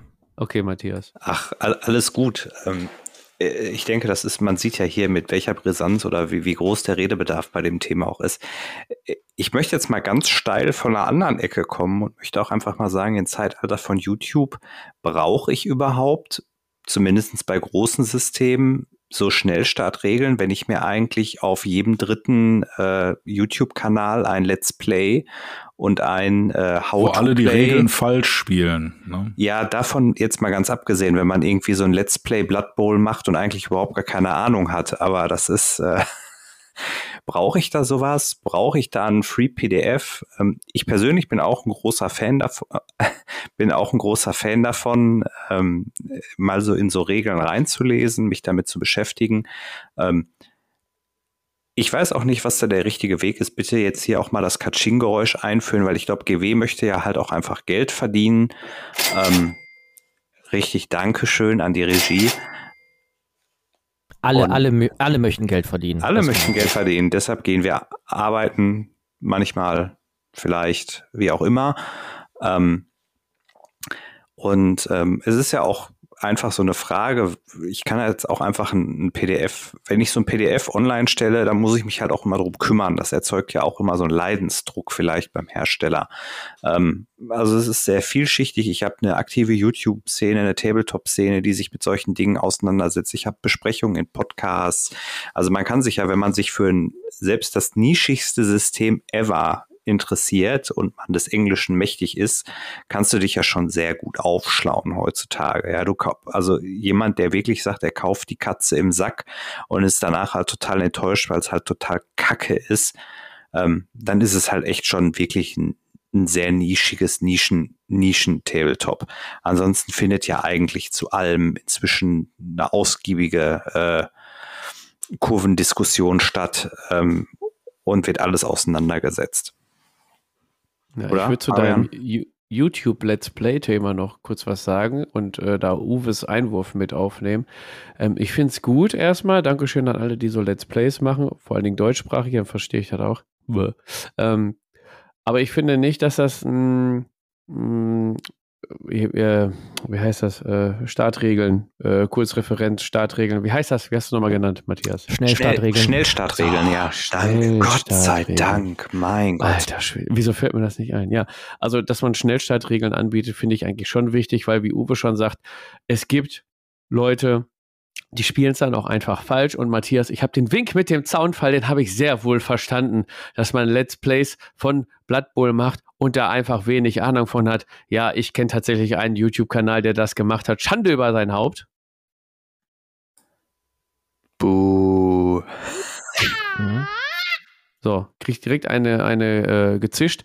Es gibt auch andere ähm, Kanäle, die keine Ahnung von, von dem System haben oder Regeln nicht richtig durchgelesen haben und die vorführen. Ich finde es aber trotzdem interessant, ähm, dass die Dinger vorgestellt werden und dann kommt man ja unfreiwillig, äh, weil man halt angefixt ist, auf die Internetseite des Herstellers. Und wenn man da die Schnellstartregeln findet, äh, sieht man, dass sie es falsch gespielt haben, dass das Spiel vielleicht doch noch besser ist als, als ähm, eher auf YouTube gezeigt, Sebo. Ja, aber wenn die jetzt nur die Schnellstartregeln online stellen, dann habe ich wieder nicht meinen ähm, meine irratierten Regeln da drin, ne? Dann habe ich nur Schnellstartregeln. Genau, mhm. dann hast du einen kleinen Einblick. Ja, genau, das ist, genau, Schnellstartregeln kannst du ja nicht gleichsetzen mit einem Living Rulebook oder mit ähm, Genau, also ich würde Rulebook. dieses Thema Schnellstartregeln jetzt vielleicht gar nicht so, ich glaube, das gehört gar nicht so hin. Ich glaube, das ist was ganz anderes. Das ist eher was, um Leute an ein System ranzuführen, ob das sinnig ist oder nicht. Das ist mein Thema für eine andere Folge. Und ähm, so, ja, also der Vorteil dieses PDF-Dingens ist ja, dass es ständig aktualisiert werden kann mit minimalstem Aufwand und ich immer weiß, wo ich die, ja, wenn es jetzt kleine Änderungen sind, ähm, und ich weiß, äh, wo ich die aktuellste Version finde. Und ich glaube, dass es nicht signifikant, ähm, dass es sich nicht signifikant auf den Verkauf der Regelbücher der gedruckten Regelbücher auswirkt, weil ich glaube, dass, ich würde sagen, 90 Prozent derjenigen, die das Spiel spielen, sich trotzdem das gebundene Regelbuch kaufen. Wenn ich da eingreifen äh, darf, äh, das ist ja auch nicht nur, dass mir die Einstiegshürde dadurch äh, leichter fällt, da ich sage, ach, das System, ach, da kann ich ja die Regeln mal kostenlos downloaden, dann habe ich den Download und dann sage ich, das möchte ich gerne ausprobieren und äh, kann direkt loslegen, sondern das ist ja auch viel mehr so, ähm, wenn du jetzt spielst und dann äh, kommt dann einer an deinen Spieltisch und sagt, ach, was macht ihr denn da? Das ist das und das System. Wenn du denen jetzt erklärst, ach, das Regelwerk, das kannst du dir auf der Seite von denen mal runterladen, guckst dir an. Der Einstieg ist auch viel leichter und dann sagen die so, ach ja, mein Gott, der Sache gebe ich mal eine Chance. Ich hole mir erstmal, ich habe jetzt gerade nicht so viel Budget, ich hole mir dann mal eine Startermannschaft äh, zusammen und prox davon vielleicht auch noch zwei aber dann kann ich mal loslegen und dann merke ich ja, wenn mir das gut gefällt und ich habe das dann nach drei Monaten immer noch am Tisch, gehe ich auch davon aus, dass äh, zumindest in unserer Spielerschaft dann viele Leute auch sich das gebundene Buch gekauft haben. Genau, wir müssen ja auch unterscheiden zwischen Living Rulebook, also was ständig aktualisiert wird, und einem PDF, was einfach nur das Grundregelwerk ist, was nicht aktualisiert wird. Das reicht ja auch, ähm, um reinzukommen. Und das Living Rulebook ist ja dann quasi das Grundregelbuch, das äh, ja die ganze Weiterentwicklung mit beinhaltet und die Erratas dann auch. Ne? Müssen wir auch. Äh, aber das wäre schon schön, so wie Infinity, die machen es ja durch ihr Wiki, das ist immer brandaktuell und ich weiß gar nicht, wer erstellt das Wiki? Sind das dann auch Spieler und äh, das wird dann nur noch moderiert oder äh, macht das Corvus Belli selber? Ich glaube, das ist nicht. Fan-Service. Aber, Aber, das, was Corvus Belli da anbietet, ist, äh, finde ich, die äh, Spitze vom Eisberg. Also da kann jeder äh, aufgucken. Äh, der Army-Builder, der ist äh, klasse programmiert, der ist äh, genial. Die Funktionen, die da geboten werden, ist der Hammer, alles kostenlos. Ne? Dann das Grundregelwerk, alles kostenlos. Ich weiß nicht, ob das aktualisiert wird, keine Ahnung. Ich weiß nicht, ob, wenn da Fehler gefunden werden, ob dann eine aktualisierte Version hochgeladen wird. Weiß ich nicht, ist egal, aber guck mal auch ähm, bei Infinity, wo alles kostenlos ist, als ich das noch gespielt habe. Ich habe es zweimal gespielt tatsächlich. Äh, haben wir uns trotzdem das Regelbuch noch geholt. Und wie Sebo, ich glaube, Sebo war es, ne, sagte, es werden sich trotzdem 90 Prozent ähm, die Zugang zum digitalen Regelwerk haben, das Originalbuch kaufen. Und da, bevor ihr ähm, jetzt hier reingrätscht, noch ähm, einmal kurz, beim Living Rulebook ist es ja auch so, es wird ständig aktualisiert und ich bin zum Beispiel äh, ein haptischer Typ, ich habe das halt gerne auch in der Hand. Ähm, Star Wars Legion jetzt das Beispiel. Ich habe mir jetzt die neue Version, wer es noch nicht weiß, es gibt eine neue deutsche Übersetzung, Version 2.0.2. Ähm, ich hatte vorher die 2.0.0, Uwe, die hatte ich auch ausgedruckt, hast ja gesehen. Ich habe mir die neue auch schon ausgedruckt. Genau, ich habe mir die auch ausgedruckt. Wir sind ja alte also, Leute und brauchen das in Papier noch. Äh, der Nachteil ist, wenn du dann so ein Living Rule Book hast und das ja, kommt auf das Intervall an. Aber wenn es immer aktualisiert wird und du es gerne haptisch haben, musst du es immer wieder ausdrucken. Und das war jetzt, äh, war nicht wenig Seiten, ne? Ja, Sebo wollte aber gerade noch was sagen. Ja, ich glaube, bei Infinity ist es mittlerweile so, dass das komplette Regelbuch in dem Wiki integriert ist. Ach ja, okay, genau. Da gibt es ja noch das Wiki, wo du quasi nach jede Regel nachgucken kannst und die auch noch äh, hier äh, quer verlinkt sind. Und genau, und da steht auch das drin. Das ist ja das Geile, ja. Hier, da steht drin, what you need, you need a measuring tape, some 20-sided äh, 20 dice und so weiter und so fort. Also wirklich, das Regelbuch ist im, im Wiki komplett integriert. Und die Firma kann trotzdem überleben. Ja. Ne? Allerdings ja, muss man da auch wieder, wieder sagen, Corvus Belli ist immer noch äh, kleiner als GW, aber immer noch größer als äh, Stronghold und äh, Freebooter Miniatures zum Beispiel. Ne? Weil das kriegen ja die, die Spieler, die dann die Regelbücher kaufen oder die PDFs runterladen, die wissen ja meistens auch nicht, wie groß so eine Firma ist, die dahinter steckt. Auch je nach, auch wenn das Produkt überaus professionell sein äh, kann, äh, kann es auch sein, dass da einfach nur fünf Leute hinter sitzen und keine 500 äh, und äh, das Unternehmen an der Börse ist. Kannst die ja. natürlich auch probieren, einfach über so einen Antritt an Markt auch einfach deine Kunden auch ja zu greifen oder zu holen, ne? um dann halt quasi, wenn ich halt nicht der große Player bin, der eh alles abfischt, wie GW jetzt, weil die meisten Leute kommen halt einfach über GW ins Hobby. Geht uns ja auch so. Selbst Uwe ist, glaube ich, über GW sicherlich mehr oder weniger damals mit Tabletop in Berührung gekommen damals 1972, aber das ist, äh, da muss ich natürlich mir irgendwie, wenn ich halt ein Nischenplayer bin oder halt einfach kleiner bin, muss ich mir halt auch meine Taktik überlegen, wie ich halt einfach meine Leute an mich binde. Und irgendwann ist vielleicht so ein Living Rulebook auch einfach mal auserzählt, ne? Dass, ähm, wenn ich jetzt natürlich irgendwann mal, je nachdem, wie meine Release-Politik so ist oder so, aber wenn jetzt einfach mehr oder weniger alles auf dem Markt ist oder ich einen gewissen Stand habe, dann muss ich halt auch nicht immer alles updaten. Also dann ist auch irgendwann mal Schluss und dann ist halt so ein Living Rulebook hat halt auch mal Intervalle, wo es auch mal ewig lange nicht ähm, aktualisiert wird. Oder? Okay, von welchem Living Rulebook sprechen wir da jetzt, Matthias? Sprechen wir jetzt von Living Rulebook, was auch neue Regeln äh, ins Rulebook mit aufnimmt von äh, Einheiten, die jetzt erschienen sind, oder Living Rulebook im Sinne von, da werden hauptsächlich auch Erratas eingebaut? Ja, für mich eher letzteres. Also wenn ich halt einfach Sachen erratiere, ist halt auch die Frage, wie ich da rangehe. Ne? Ist es ein Living Rulebook? Ist es ein Living ähm, Source Book? Ja, das sind ja, da sind die Übergänge ja teilweise auch fließend. Also wenn ich jetzt bei Star Wars Legion bleibe, wo ja auch das, das Grundregelwerk ja relativ kurz und knapp abgefrühstückt wird, und ja dann vieles in so einer Art Sourcebook eben aufgeht und, und da ja eigentlich die Musik spielt, weil da nämlich die ganzen Kartentexte und die neuen Keywords und so ähm, stattfinden und aktualisiert werden.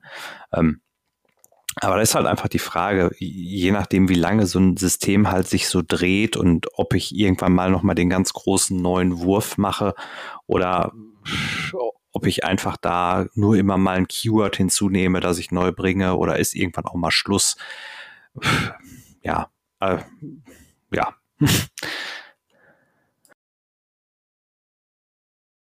ähm, habt ihr dann die PDFs, nutzt ihr die ja dann auch digital oder druckt ihr die dann alle aus? Also Uwe ist auch so äh, ein Drucker, der Sebo ist ein digitaler. Ja, ich, ich benutze nur digital. Also selbst äh, auf der Arbeit Schulbücher ähm, wenn es die gibt, nutze ich die in digitaler Form. Ich möchte möglichst wenig Papier eigentlich haben. Also ich finde, wenn die Regelbücher schön sind, dann stelle ich mir die gerne auch ins Regal und die sehen schön aus. Aber ähm, ich lese die Regeln trotzdem meistens äh, irgendwie am Tablet. Ja, geht mir okay, auch so. Okay, dann profitierst ja. du natürlich auch von aktualisierten Regelbüchern, die es online gibt.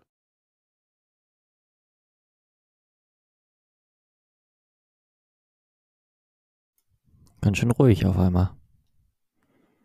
Ich wollte, der Matthias wollte gerade noch was sagen. Ich bin ihm ins Wort gefallen. Ich wollte ihm die, Nö, die Bühne quasi. Die, die, die wolltest mir nochmal die Bühne bereiten, ja. Das, ja, genau. Also mir, mir geht es halt auch so. Also ich bin auch inzwischen ein großer Fan einfach von, von PDF-Dateien. Du hast sie ja dann doch heutzutage immer in der Hosentasche. Ist jetzt vielleicht für Schulbücher im äh, Lehrunterricht nicht ganz so praktisch, wenn der Lehrer da mit seinem Smartphone steht, aber ähm, grundsätzlich, wenn man noch mal irgendwie ein bisschen was nachlesen will oder so, du musst halt hast es halt in der Hosentasche. Du hast halt auch einfach mehrere Regelbücher in der Tasche.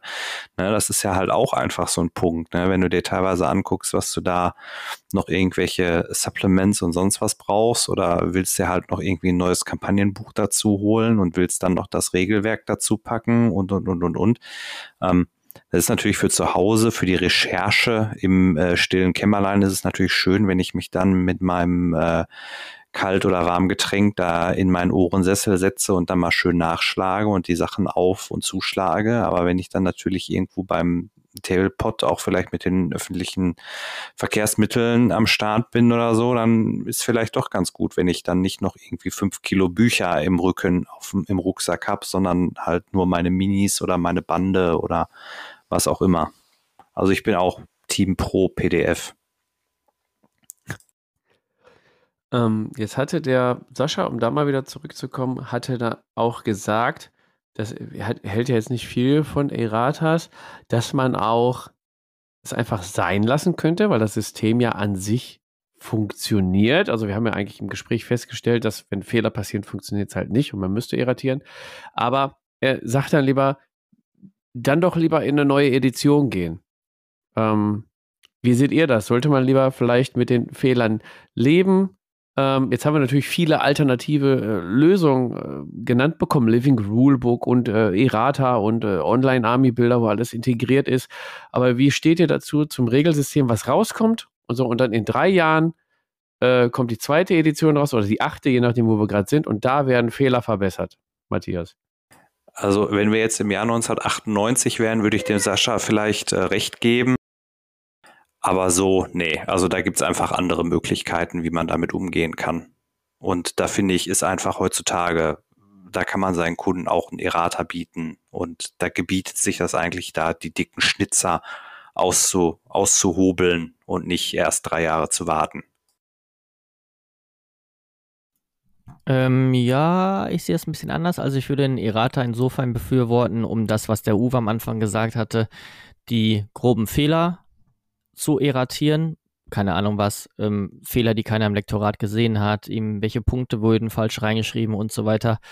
Ähm, aber so ganz umfangreiche Errata finde ich nicht so gut. Dann finde ich, sollte man eher abwarten. Wenn man jetzt sowieso den Turnus hat, alle zwei bis drei Jahre eine neue Edition zu machen.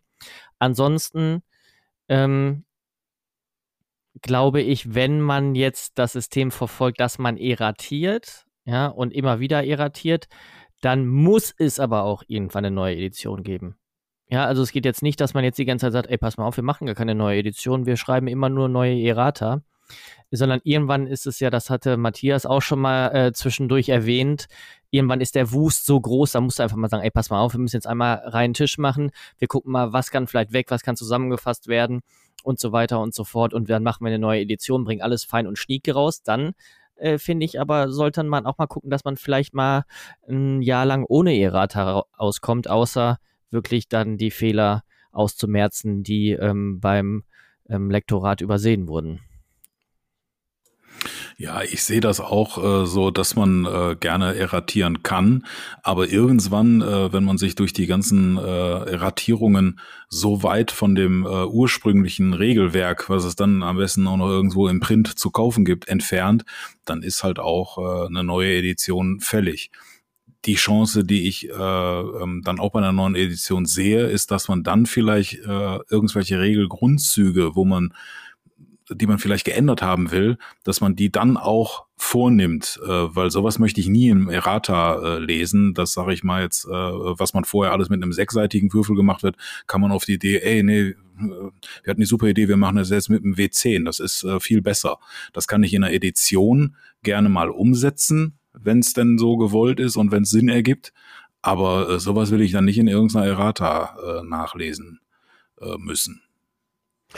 Habe ich das jetzt so verstanden, Uwe, dass man eventuell, wenn man für die, ich sage jetzt mal, wir sind in Edition 4, dass man in Edition 5 am Grundsystem etwas ändern möchte, dass man das vielleicht schon als kleiner Teaser oder Beta-Test in die Errata von der F Version 4 reinpacken kann? Oder habe ich das jetzt falsch verstanden? Nee, eben nicht, eben nicht. Sowas würde ich ungern in einer Errata lesen, weil das ist ja eine Grundsatzgeschichte, äh, wo ich das Spiel grundsätzlich ändere ähm, ich sage jetzt auch mal hier Line of Sight oder Deckung, da wird mal was jetzt anders gesehen. Ähm, da, da führe ich jetzt plötzlich irgendwelche äh, Schablonen ein oder sowas. Das ist für mich wichtig, dass das halt auch im Grundregelwerk äh, drinsteht. Und dafür brauchst du eine neue Edition und nicht in so einem äh, äh, fünftes Errata. Und da kann ich doch dann auch mal ähm, die Tabletop-Hersteller, könnte ich mal ein Beispiel nehmen an ähm, vielen Videospielherstellern und dann machst du einfach eine Open Beta und dann sagst du, pass mal auf, wir haben 500 Mal das PDF für die neue oder 200 Mal, je nachdem, wie groß dein Spiel ist. Ähm, wir haben hier die Möglichkeit, mal die ähm, Änderungen, die wir eventuell in das Spiel implementieren möchten, haben wir mal aufgeschrieben. 200 Leute wollen wir mal haben, die das ähm, testen und uns dazu mal Feedback geben.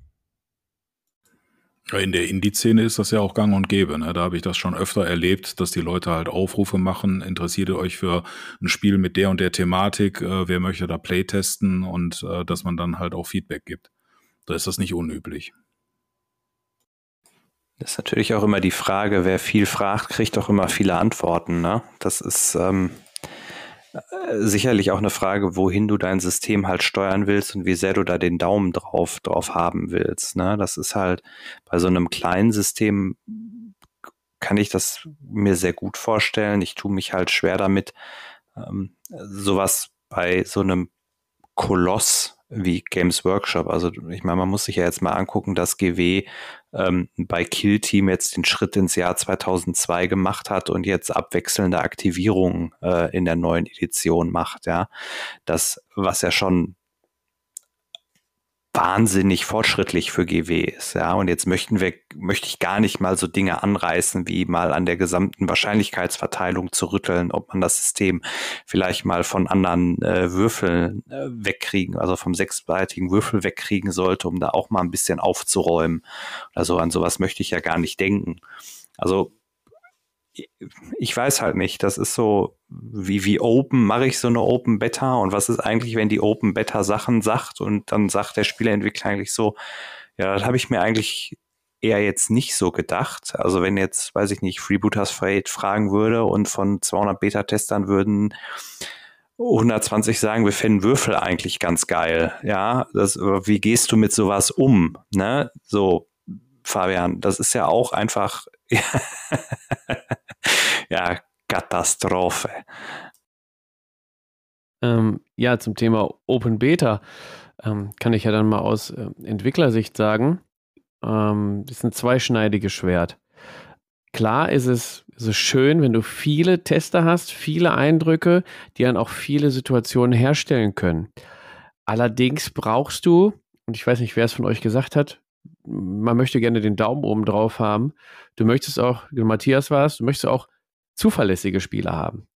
Wenn du jetzt eine Open Beta machst, der kann sich ja Hinz und Kunz bewerben. Ja, es gibt Leute, die lesen sich Regeln durch und verstehen die falsch und spielen dann falsch und du kriegst komplett, ist nicht da an den Haaren herbeigezogen. Ich ähm, erlebe es tagtäglich mit. ähm, ja, also du brauchst ein zuverlässiges Team. Ganz ehrlich, du kannst das nicht an jeden Hinz und Kunz rausgeben. Mm, und ich, ich sage jetzt mal aus, aus Freebooters Sicht, klar hat Freebooters die Testspieler, das sind äh, Testgruppen, die, die äh, kennt Freebooters alle persönlich. Ähm, es, es sind auch keine 300 Leute, ja, das ist dann eher äh, weniger, aber du musst den Leuten auch vertrauen können. Du musst ähm, wissen, wenn, wenn das Feedback kommt und, und, und du kannst mit dem Feedback nichts an, anfangen, dann musst du solche Testspiele auch wieder abstoßen, weil dich das nicht, ja, nicht voranbringt. Und deswegen finde ich eine Open Beta eigentlich recht kritisch. Der Hintergedanke ist gut, viele Meinungen reinzuholen, aber du brauchst viele gute Meinungen, fundierte, mit denen du auch was anfangen kannst, mit denen, ja, vernünftiges Feedback. Ja, da habe ich jetzt direkt die Nachfrage, ähm, warum die dich dann ins Team geholt haben. Das ist eine sehr gute Frage.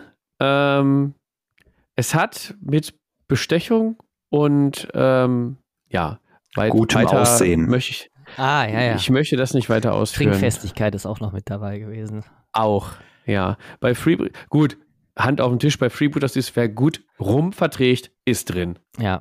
Ganz klare Kiste, ja. Er zeigt mir den Stinkefinger. Lüge. Ja. Testen. Open Beta. Regelwerk. Wir haben einiges durchgesprochen. Errata, F FAQ, Free Rules, Living Rulebook, Wir sind aber auch Turnierspiele. von Hölzgen auf Stöcksken gekommen, ne? Also Ja, aber aber sehr umfangreiches Thema. genau, du kannst nicht nur bei über Errata sprechen, wenn du nicht über die Regeln sprichst und dann über Alternativen, Living Rulebook und warum gibt es eine Errata? Wegen Turnierspieler oder gibt es die halt nicht wegen Turnierspieler? Das hängt halt alles zusammen. Deswegen ähm, einfach nur zu sagen, Errata finde ich blöd, äh, Errata gibt es nur wegen Turnierspieler und ja, das ist, da, da fehlt so viel, da hängt so viel zusammen finde ich. Deswegen ist vielleicht auch so ein kleiner Kritikpunkt an das Video von Sascha, obwohl er ja eigentlich auch ähm, zum Meinungsaustausch dadurch aufrufen wollte. Ähm, aber das Thema kannst du nicht einfach so in zehn Minuten abhaken, finde ich. Ja, und ich meine, selbst wir äh, hier mit vier Leuten kommen nicht so richtig auf einen gemeinsamen Nenner, ne? Ich meine, wie willst du das mit einer kompletten Szene machen?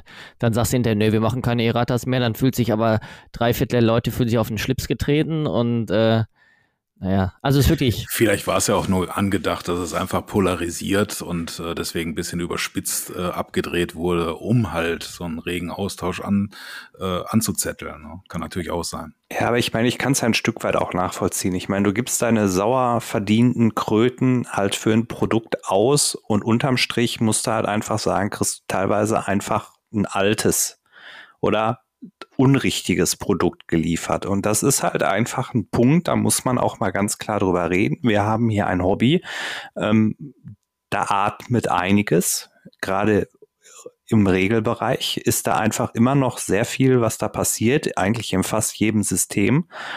Und es ist halt schon, das kennt man ja, ich habe es am Anfang ja auch gesagt, von, von Videospielen, so, da wird halt ein Spiel rausgebracht und dann gibt's schon den Day One Patch. Ja, da könnte ich jetzt sagen, das hätte es früher nicht gegeben. Ja, wenn ich die Dinger noch irgendwie auf der Konsole rausgebracht habe mit der Kassette, da gab's halt kein Update, da musste ich halt abliefern. Und ähm, wenn es passt, dann passt es oder wenn halt nicht, dann nicht. Dann ähm, bin ich jetzt natürlich an so einem Punkt, wenn ich mir halt einfach so ein Spiel vornehme und ich tauche da tiefer ein und ich merke plötzlich auf einmal, boah, das ist alles Grütze, das wurde schon dreimal erratiert und pipapo und es werden, ich auch bei Star Wars Legion, es werden halt immer noch die gleichen alten Karten reingepackt. Das ist halt auch einfach so. Nee, Veto. Veto, ist, Veto, Veto, ganz entschiedenes Veto. Ich habe nämlich die Errata und die angepassten Karten habe ich mir alle ausgedruckt. Ich habe mir extra einen scheiß Farblaserdrucker geholt, um die Karten ausdrucken zu können. boah, Next Level. Habe die fein, ja, das ist Next Level, sag ich dir. Das, ich habe die fein säuberlich ausgeschnitten, bin alle meine Karten durchgegangen und ich habe immer noch einen dicken Batzen, weil einfach, ich habe ja später nochmal alles nachgekauft, weil ich alles wieder verkauft habe. Andere Geschichte, andere Folge. Ähm, aber mit den, ja, also irgendwann haben die gesagt, nee, wir legen da jetzt die neue Karte rein. Tatsächlich. Späteinsteiger bevorzugt. Die Ja, Erfahrung habe ich auch tatsächlich, gemacht. Ja, ja, dann muss ich Genau, dann, also- äh, da, da muss ich wirklich, also dann Kommando zurück, Star Wars Legion nicht, aber es ist halt einfach bei vielen anderen so. Und, und das ist einfach, da kann ich den Frust schon nachvollziehen, wenn du halt andere Systeme kennst, wo einfach der Drops gelutscht ist oder wenn du irgendwelche anderen Sachen spielst. Aber dann ist es schon sehr einseitig. Fabian. Ja, zum Thema Karten nachlegen muss ich aber auch was sagen. Es kommt immer darauf an, welche Firma dahinter steht. Ne? Äh, Star Wars Legion, da steht jetzt AMG hinter, beziehungsweise Asmodee, beziehungsweise äh, Fantasy Flight, beziehungsweise keine Ahnung, wer da noch hintersteht. Ähm, denen ist das vielleicht egal, wenn die eine Tonne Karten in den Müll werfen. Wenn du jetzt eine kleine äh, Tabletop-Klitsche hast mit, mit fünf Leuten und äh, sagst, pass, ich muss da jetzt die Karten für die, äh, für die Erratas, die muss ich jetzt neu drucken und mich kostet so ein Kartenset, boah, keine Ahnung, 5000 Euro oder so, keine Ahnung, für, weiß nicht, 300 Euro, ist ja egal, ne?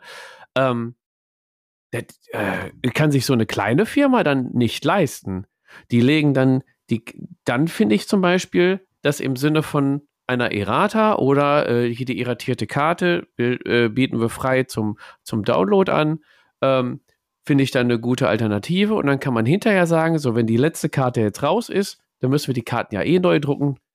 Äh, aber da ist so, so eine weggeschmissene Karte ist viel Geld dann für eine kleine Klitsche.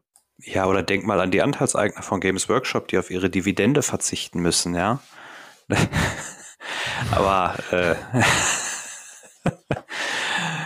ja, ich glaube, wir haben es jetzt aber auch, ne? Das ja, also wir haben das Thema, glaube ich, ähm, ausgiebig besprochen. Liebe Potties, wenn euch noch was einfällt, was wir nicht erwähnt haben, dann schreibt es bitte in die Kommentare, in den Discord. Macht ein, von mir aus, macht auch ein Antwortvideo oder ein Antwort-Podcast da drauf und verlinkt uns, damit wir das auch mitbekommen. Ähm, es war uns ein Fest und eine Freude, über dieses Thema zu sprechen, weil das doch sehr, ja, ich sag mal, würden wir jetzt noch einen weiteren Tablepotler dabei haben, könnten wir noch mal eine halbe Stunde äh, weiter philosophieren, weil noch eine andere, eine andere Meinung und Blinkwinkel dazukommt. Aber prinzipiell sind wir uns eigentlich recht einig. Wir spielen, weil wir Spaß haben. Ähm, erratieren ist soweit gut, um das äh, Balancing einzubehalten und Fehler zu korrigieren. Ähm, wir finden es gut, dass es äh, im heutigen Zeitalter Free PDFs gibt, Living Rulebook und jedes System, jeder Hersteller löst es irgendwie anders. Nur, ja, Shoutout an den äh, Riesen, Regelbuch rauszubringen und dann eine Woche später direkt eine Errata mit krassen Regeländerungen, ist auch schon eine Leistung. Ähm, Hut ab dafür.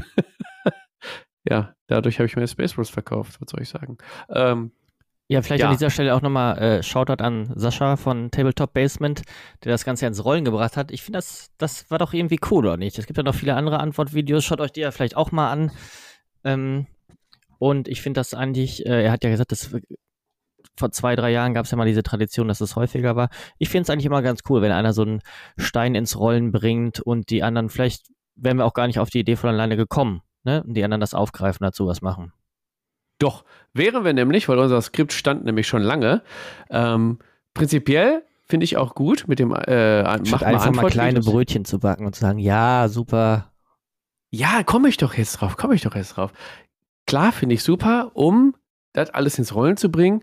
Aber das ist vielleicht ein Thema für, den, für eine andere Folge. Ich bin eher nicht so der Typ, der auf, ja, mach mal hier ein Antwortvideo, äh, so themenbasiert, weil für mich ist YouTube noch ein visuelles Medium, wo ich gerne visuell ähm, ja was geboten bekommen möchte. Und das mit vier äh, Podcast-Gesichtern, ne? Ge nein, weil so ein Thema zer zerreden oder drüber reden, finde ich eher, ist ja ein Audio, Audio-Dingens und das gehört in Podcast meiner Meinung nach. So, jetzt habe ich es auch mal gesagt, live im Fernsehen. Und äh, ja, dann lieber vernünftigen Content machen, habe ich jetzt echt gesagt, ne? Dann, okay, jetzt mache ich ja auch das richtig. Das heißt, jetzt diskutieren wir nochmal, ob man alle Talkshows im Fernsehen abschaffen sollte?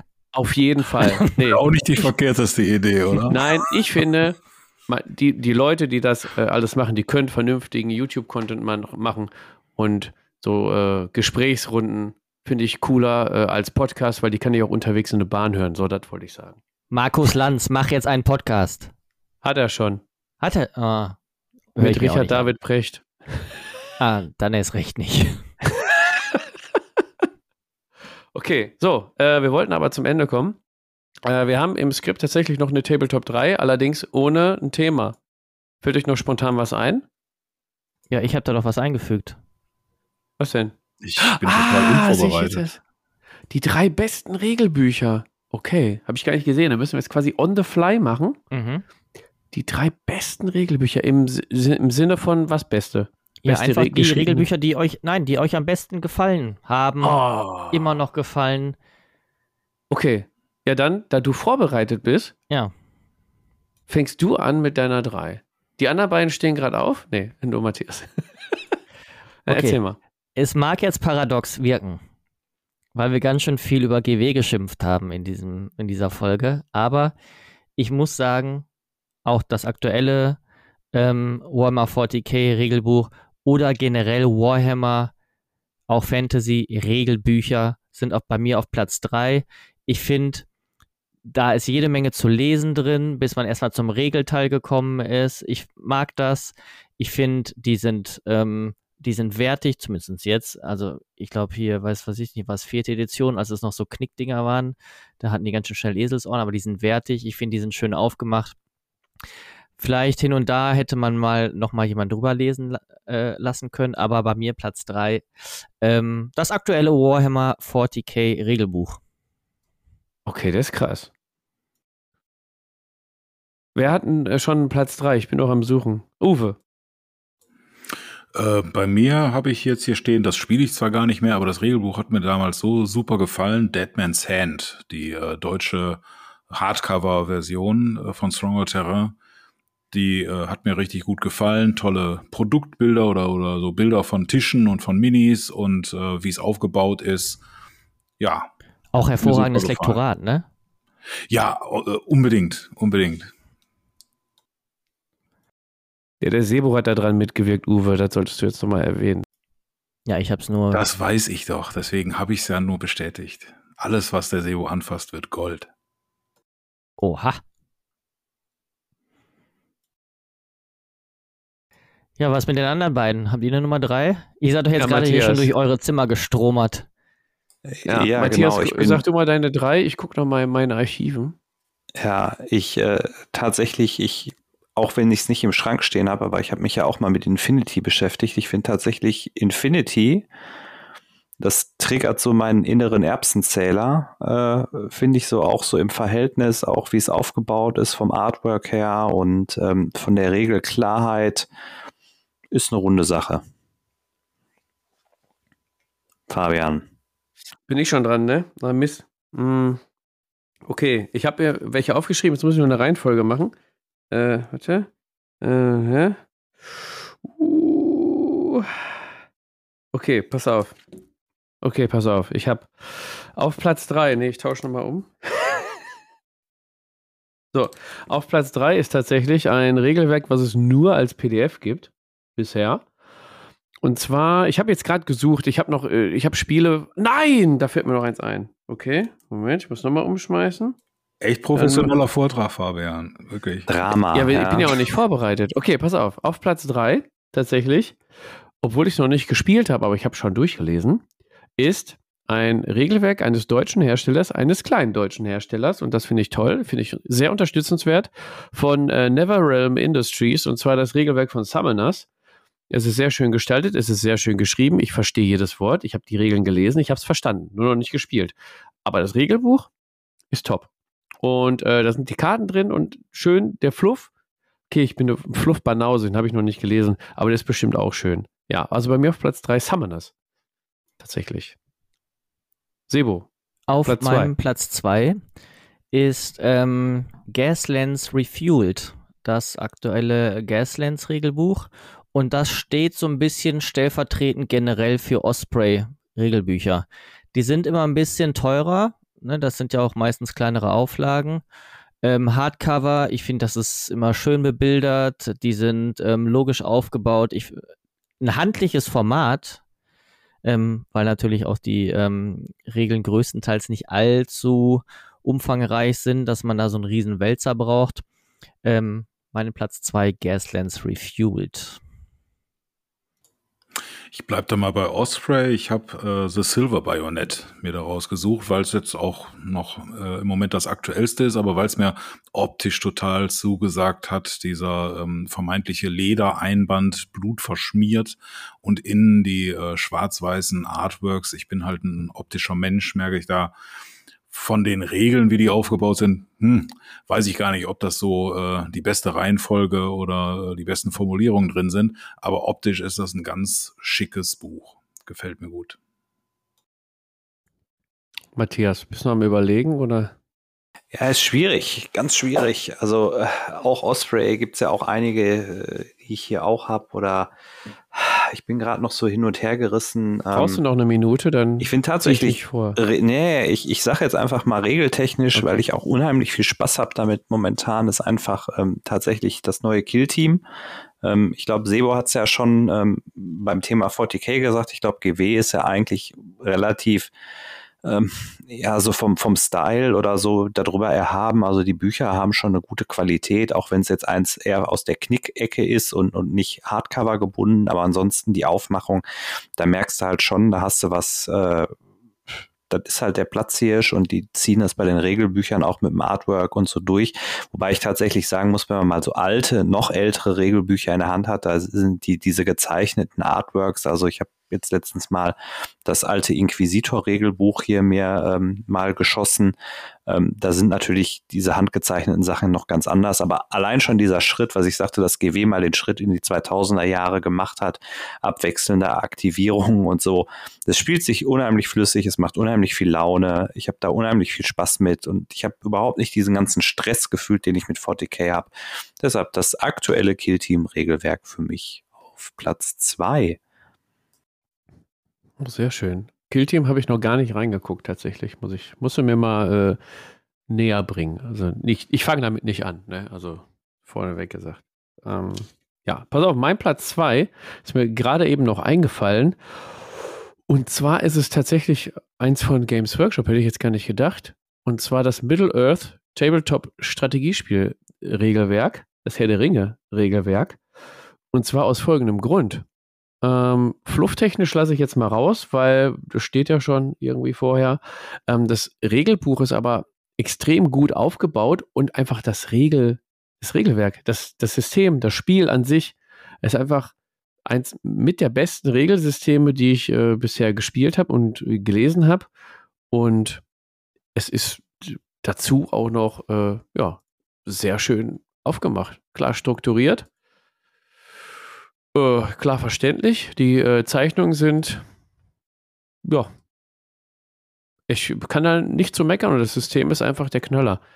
Äh, hab's leider aufgehört, wie so einige andere, aber mein Platz 2 ist ganz klar das äh, Herr der Ringe-Regelwerk. Ja, dann, ähm, ich habe die Reihenfolge äh, groß, klein, groß. Jetzt kommt wieder ein richtiger Wälzer. Und mein äh, Platz 1 ist Matthias Platz 3. Mein Platz 1 ist das Regelwerk von Infinity.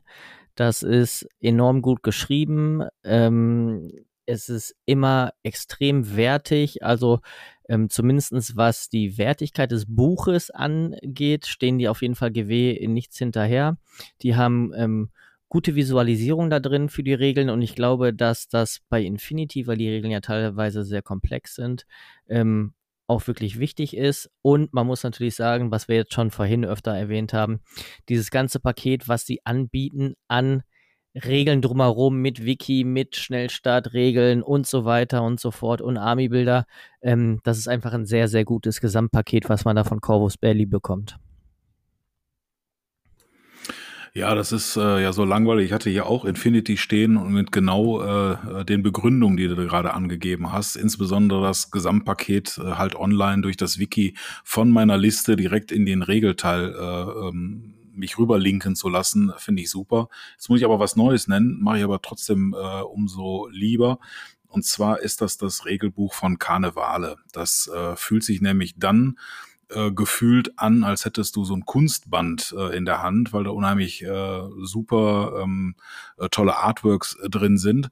Und was da äh, eine Besonderheit in meinen Augen noch ist, ist äh, neben dem äh, Regelteil ist dann für jede der sechs Fraktionen eine ähm, fünf Szenarienlastige Mini-Kampagne dabei. Also da sind Szenarien ohne Ende drin äh, finde ich nicht selbstverständlich für ein Regelbuch. Da machen andere direkt ein neues Buch draus und wollen dir das verkaufen.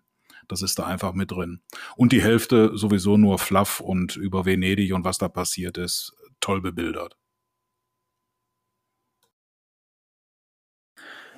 Ja, ich bin äh, immer noch hin und her gerissen, äh, ob ich mich jetzt eher so an einem alten GW-Regelwerk aufhänge und sage jetzt, ich finde das Mortime-Regelbuch einfach als Klassiker, Design-Klassiker eigentlich auf Platz eins, auch wenn die Regeln sehr antiquiert sind. Ähm, schwierig, ganz schwierig. Ich habe hier viele schöne Regelbücher drin. Ich finde auch das Blood Bowl hm, Regelwerk mit seinen Illustrationen einfach sensationell. Ich finde das Burros und Badgers äh, Regelwerk sensationell. Das ist auch äh, allein in der Aufmachung ähm, wirklich phänomenal, auch mit, mit den Figuren und so. Aber ich glaube, ähm, The Silver Bayonet äh, Uwe, du hast es eigentlich schon gesagt, es ist von, von der Aufmachung her, von, von, von den Figuren her, also auch wenn man jetzt so die anderen aus diesem ganzen, ich nenne es jetzt mal den Frostgrave Kosmos äh, so nimmt, die sind auch alle total schick, aber so, das, das setzt halt echt nochmal so, das ist nochmal so die, die Kirsche oben auf dem Sahnehäubchen drauf, ja, du hast einfach diese, diesen Einband, du hast die, das Artwork, du hast die Minis, du hast das Thema, du hast die Regeln, ja, ist leider geil. Punkt. Sehr gut, ja. Mein Platz 1 ist, ja, ich, vielleicht können es einige erraten, ähm, das äh, Regelwerk von Ach, 40k.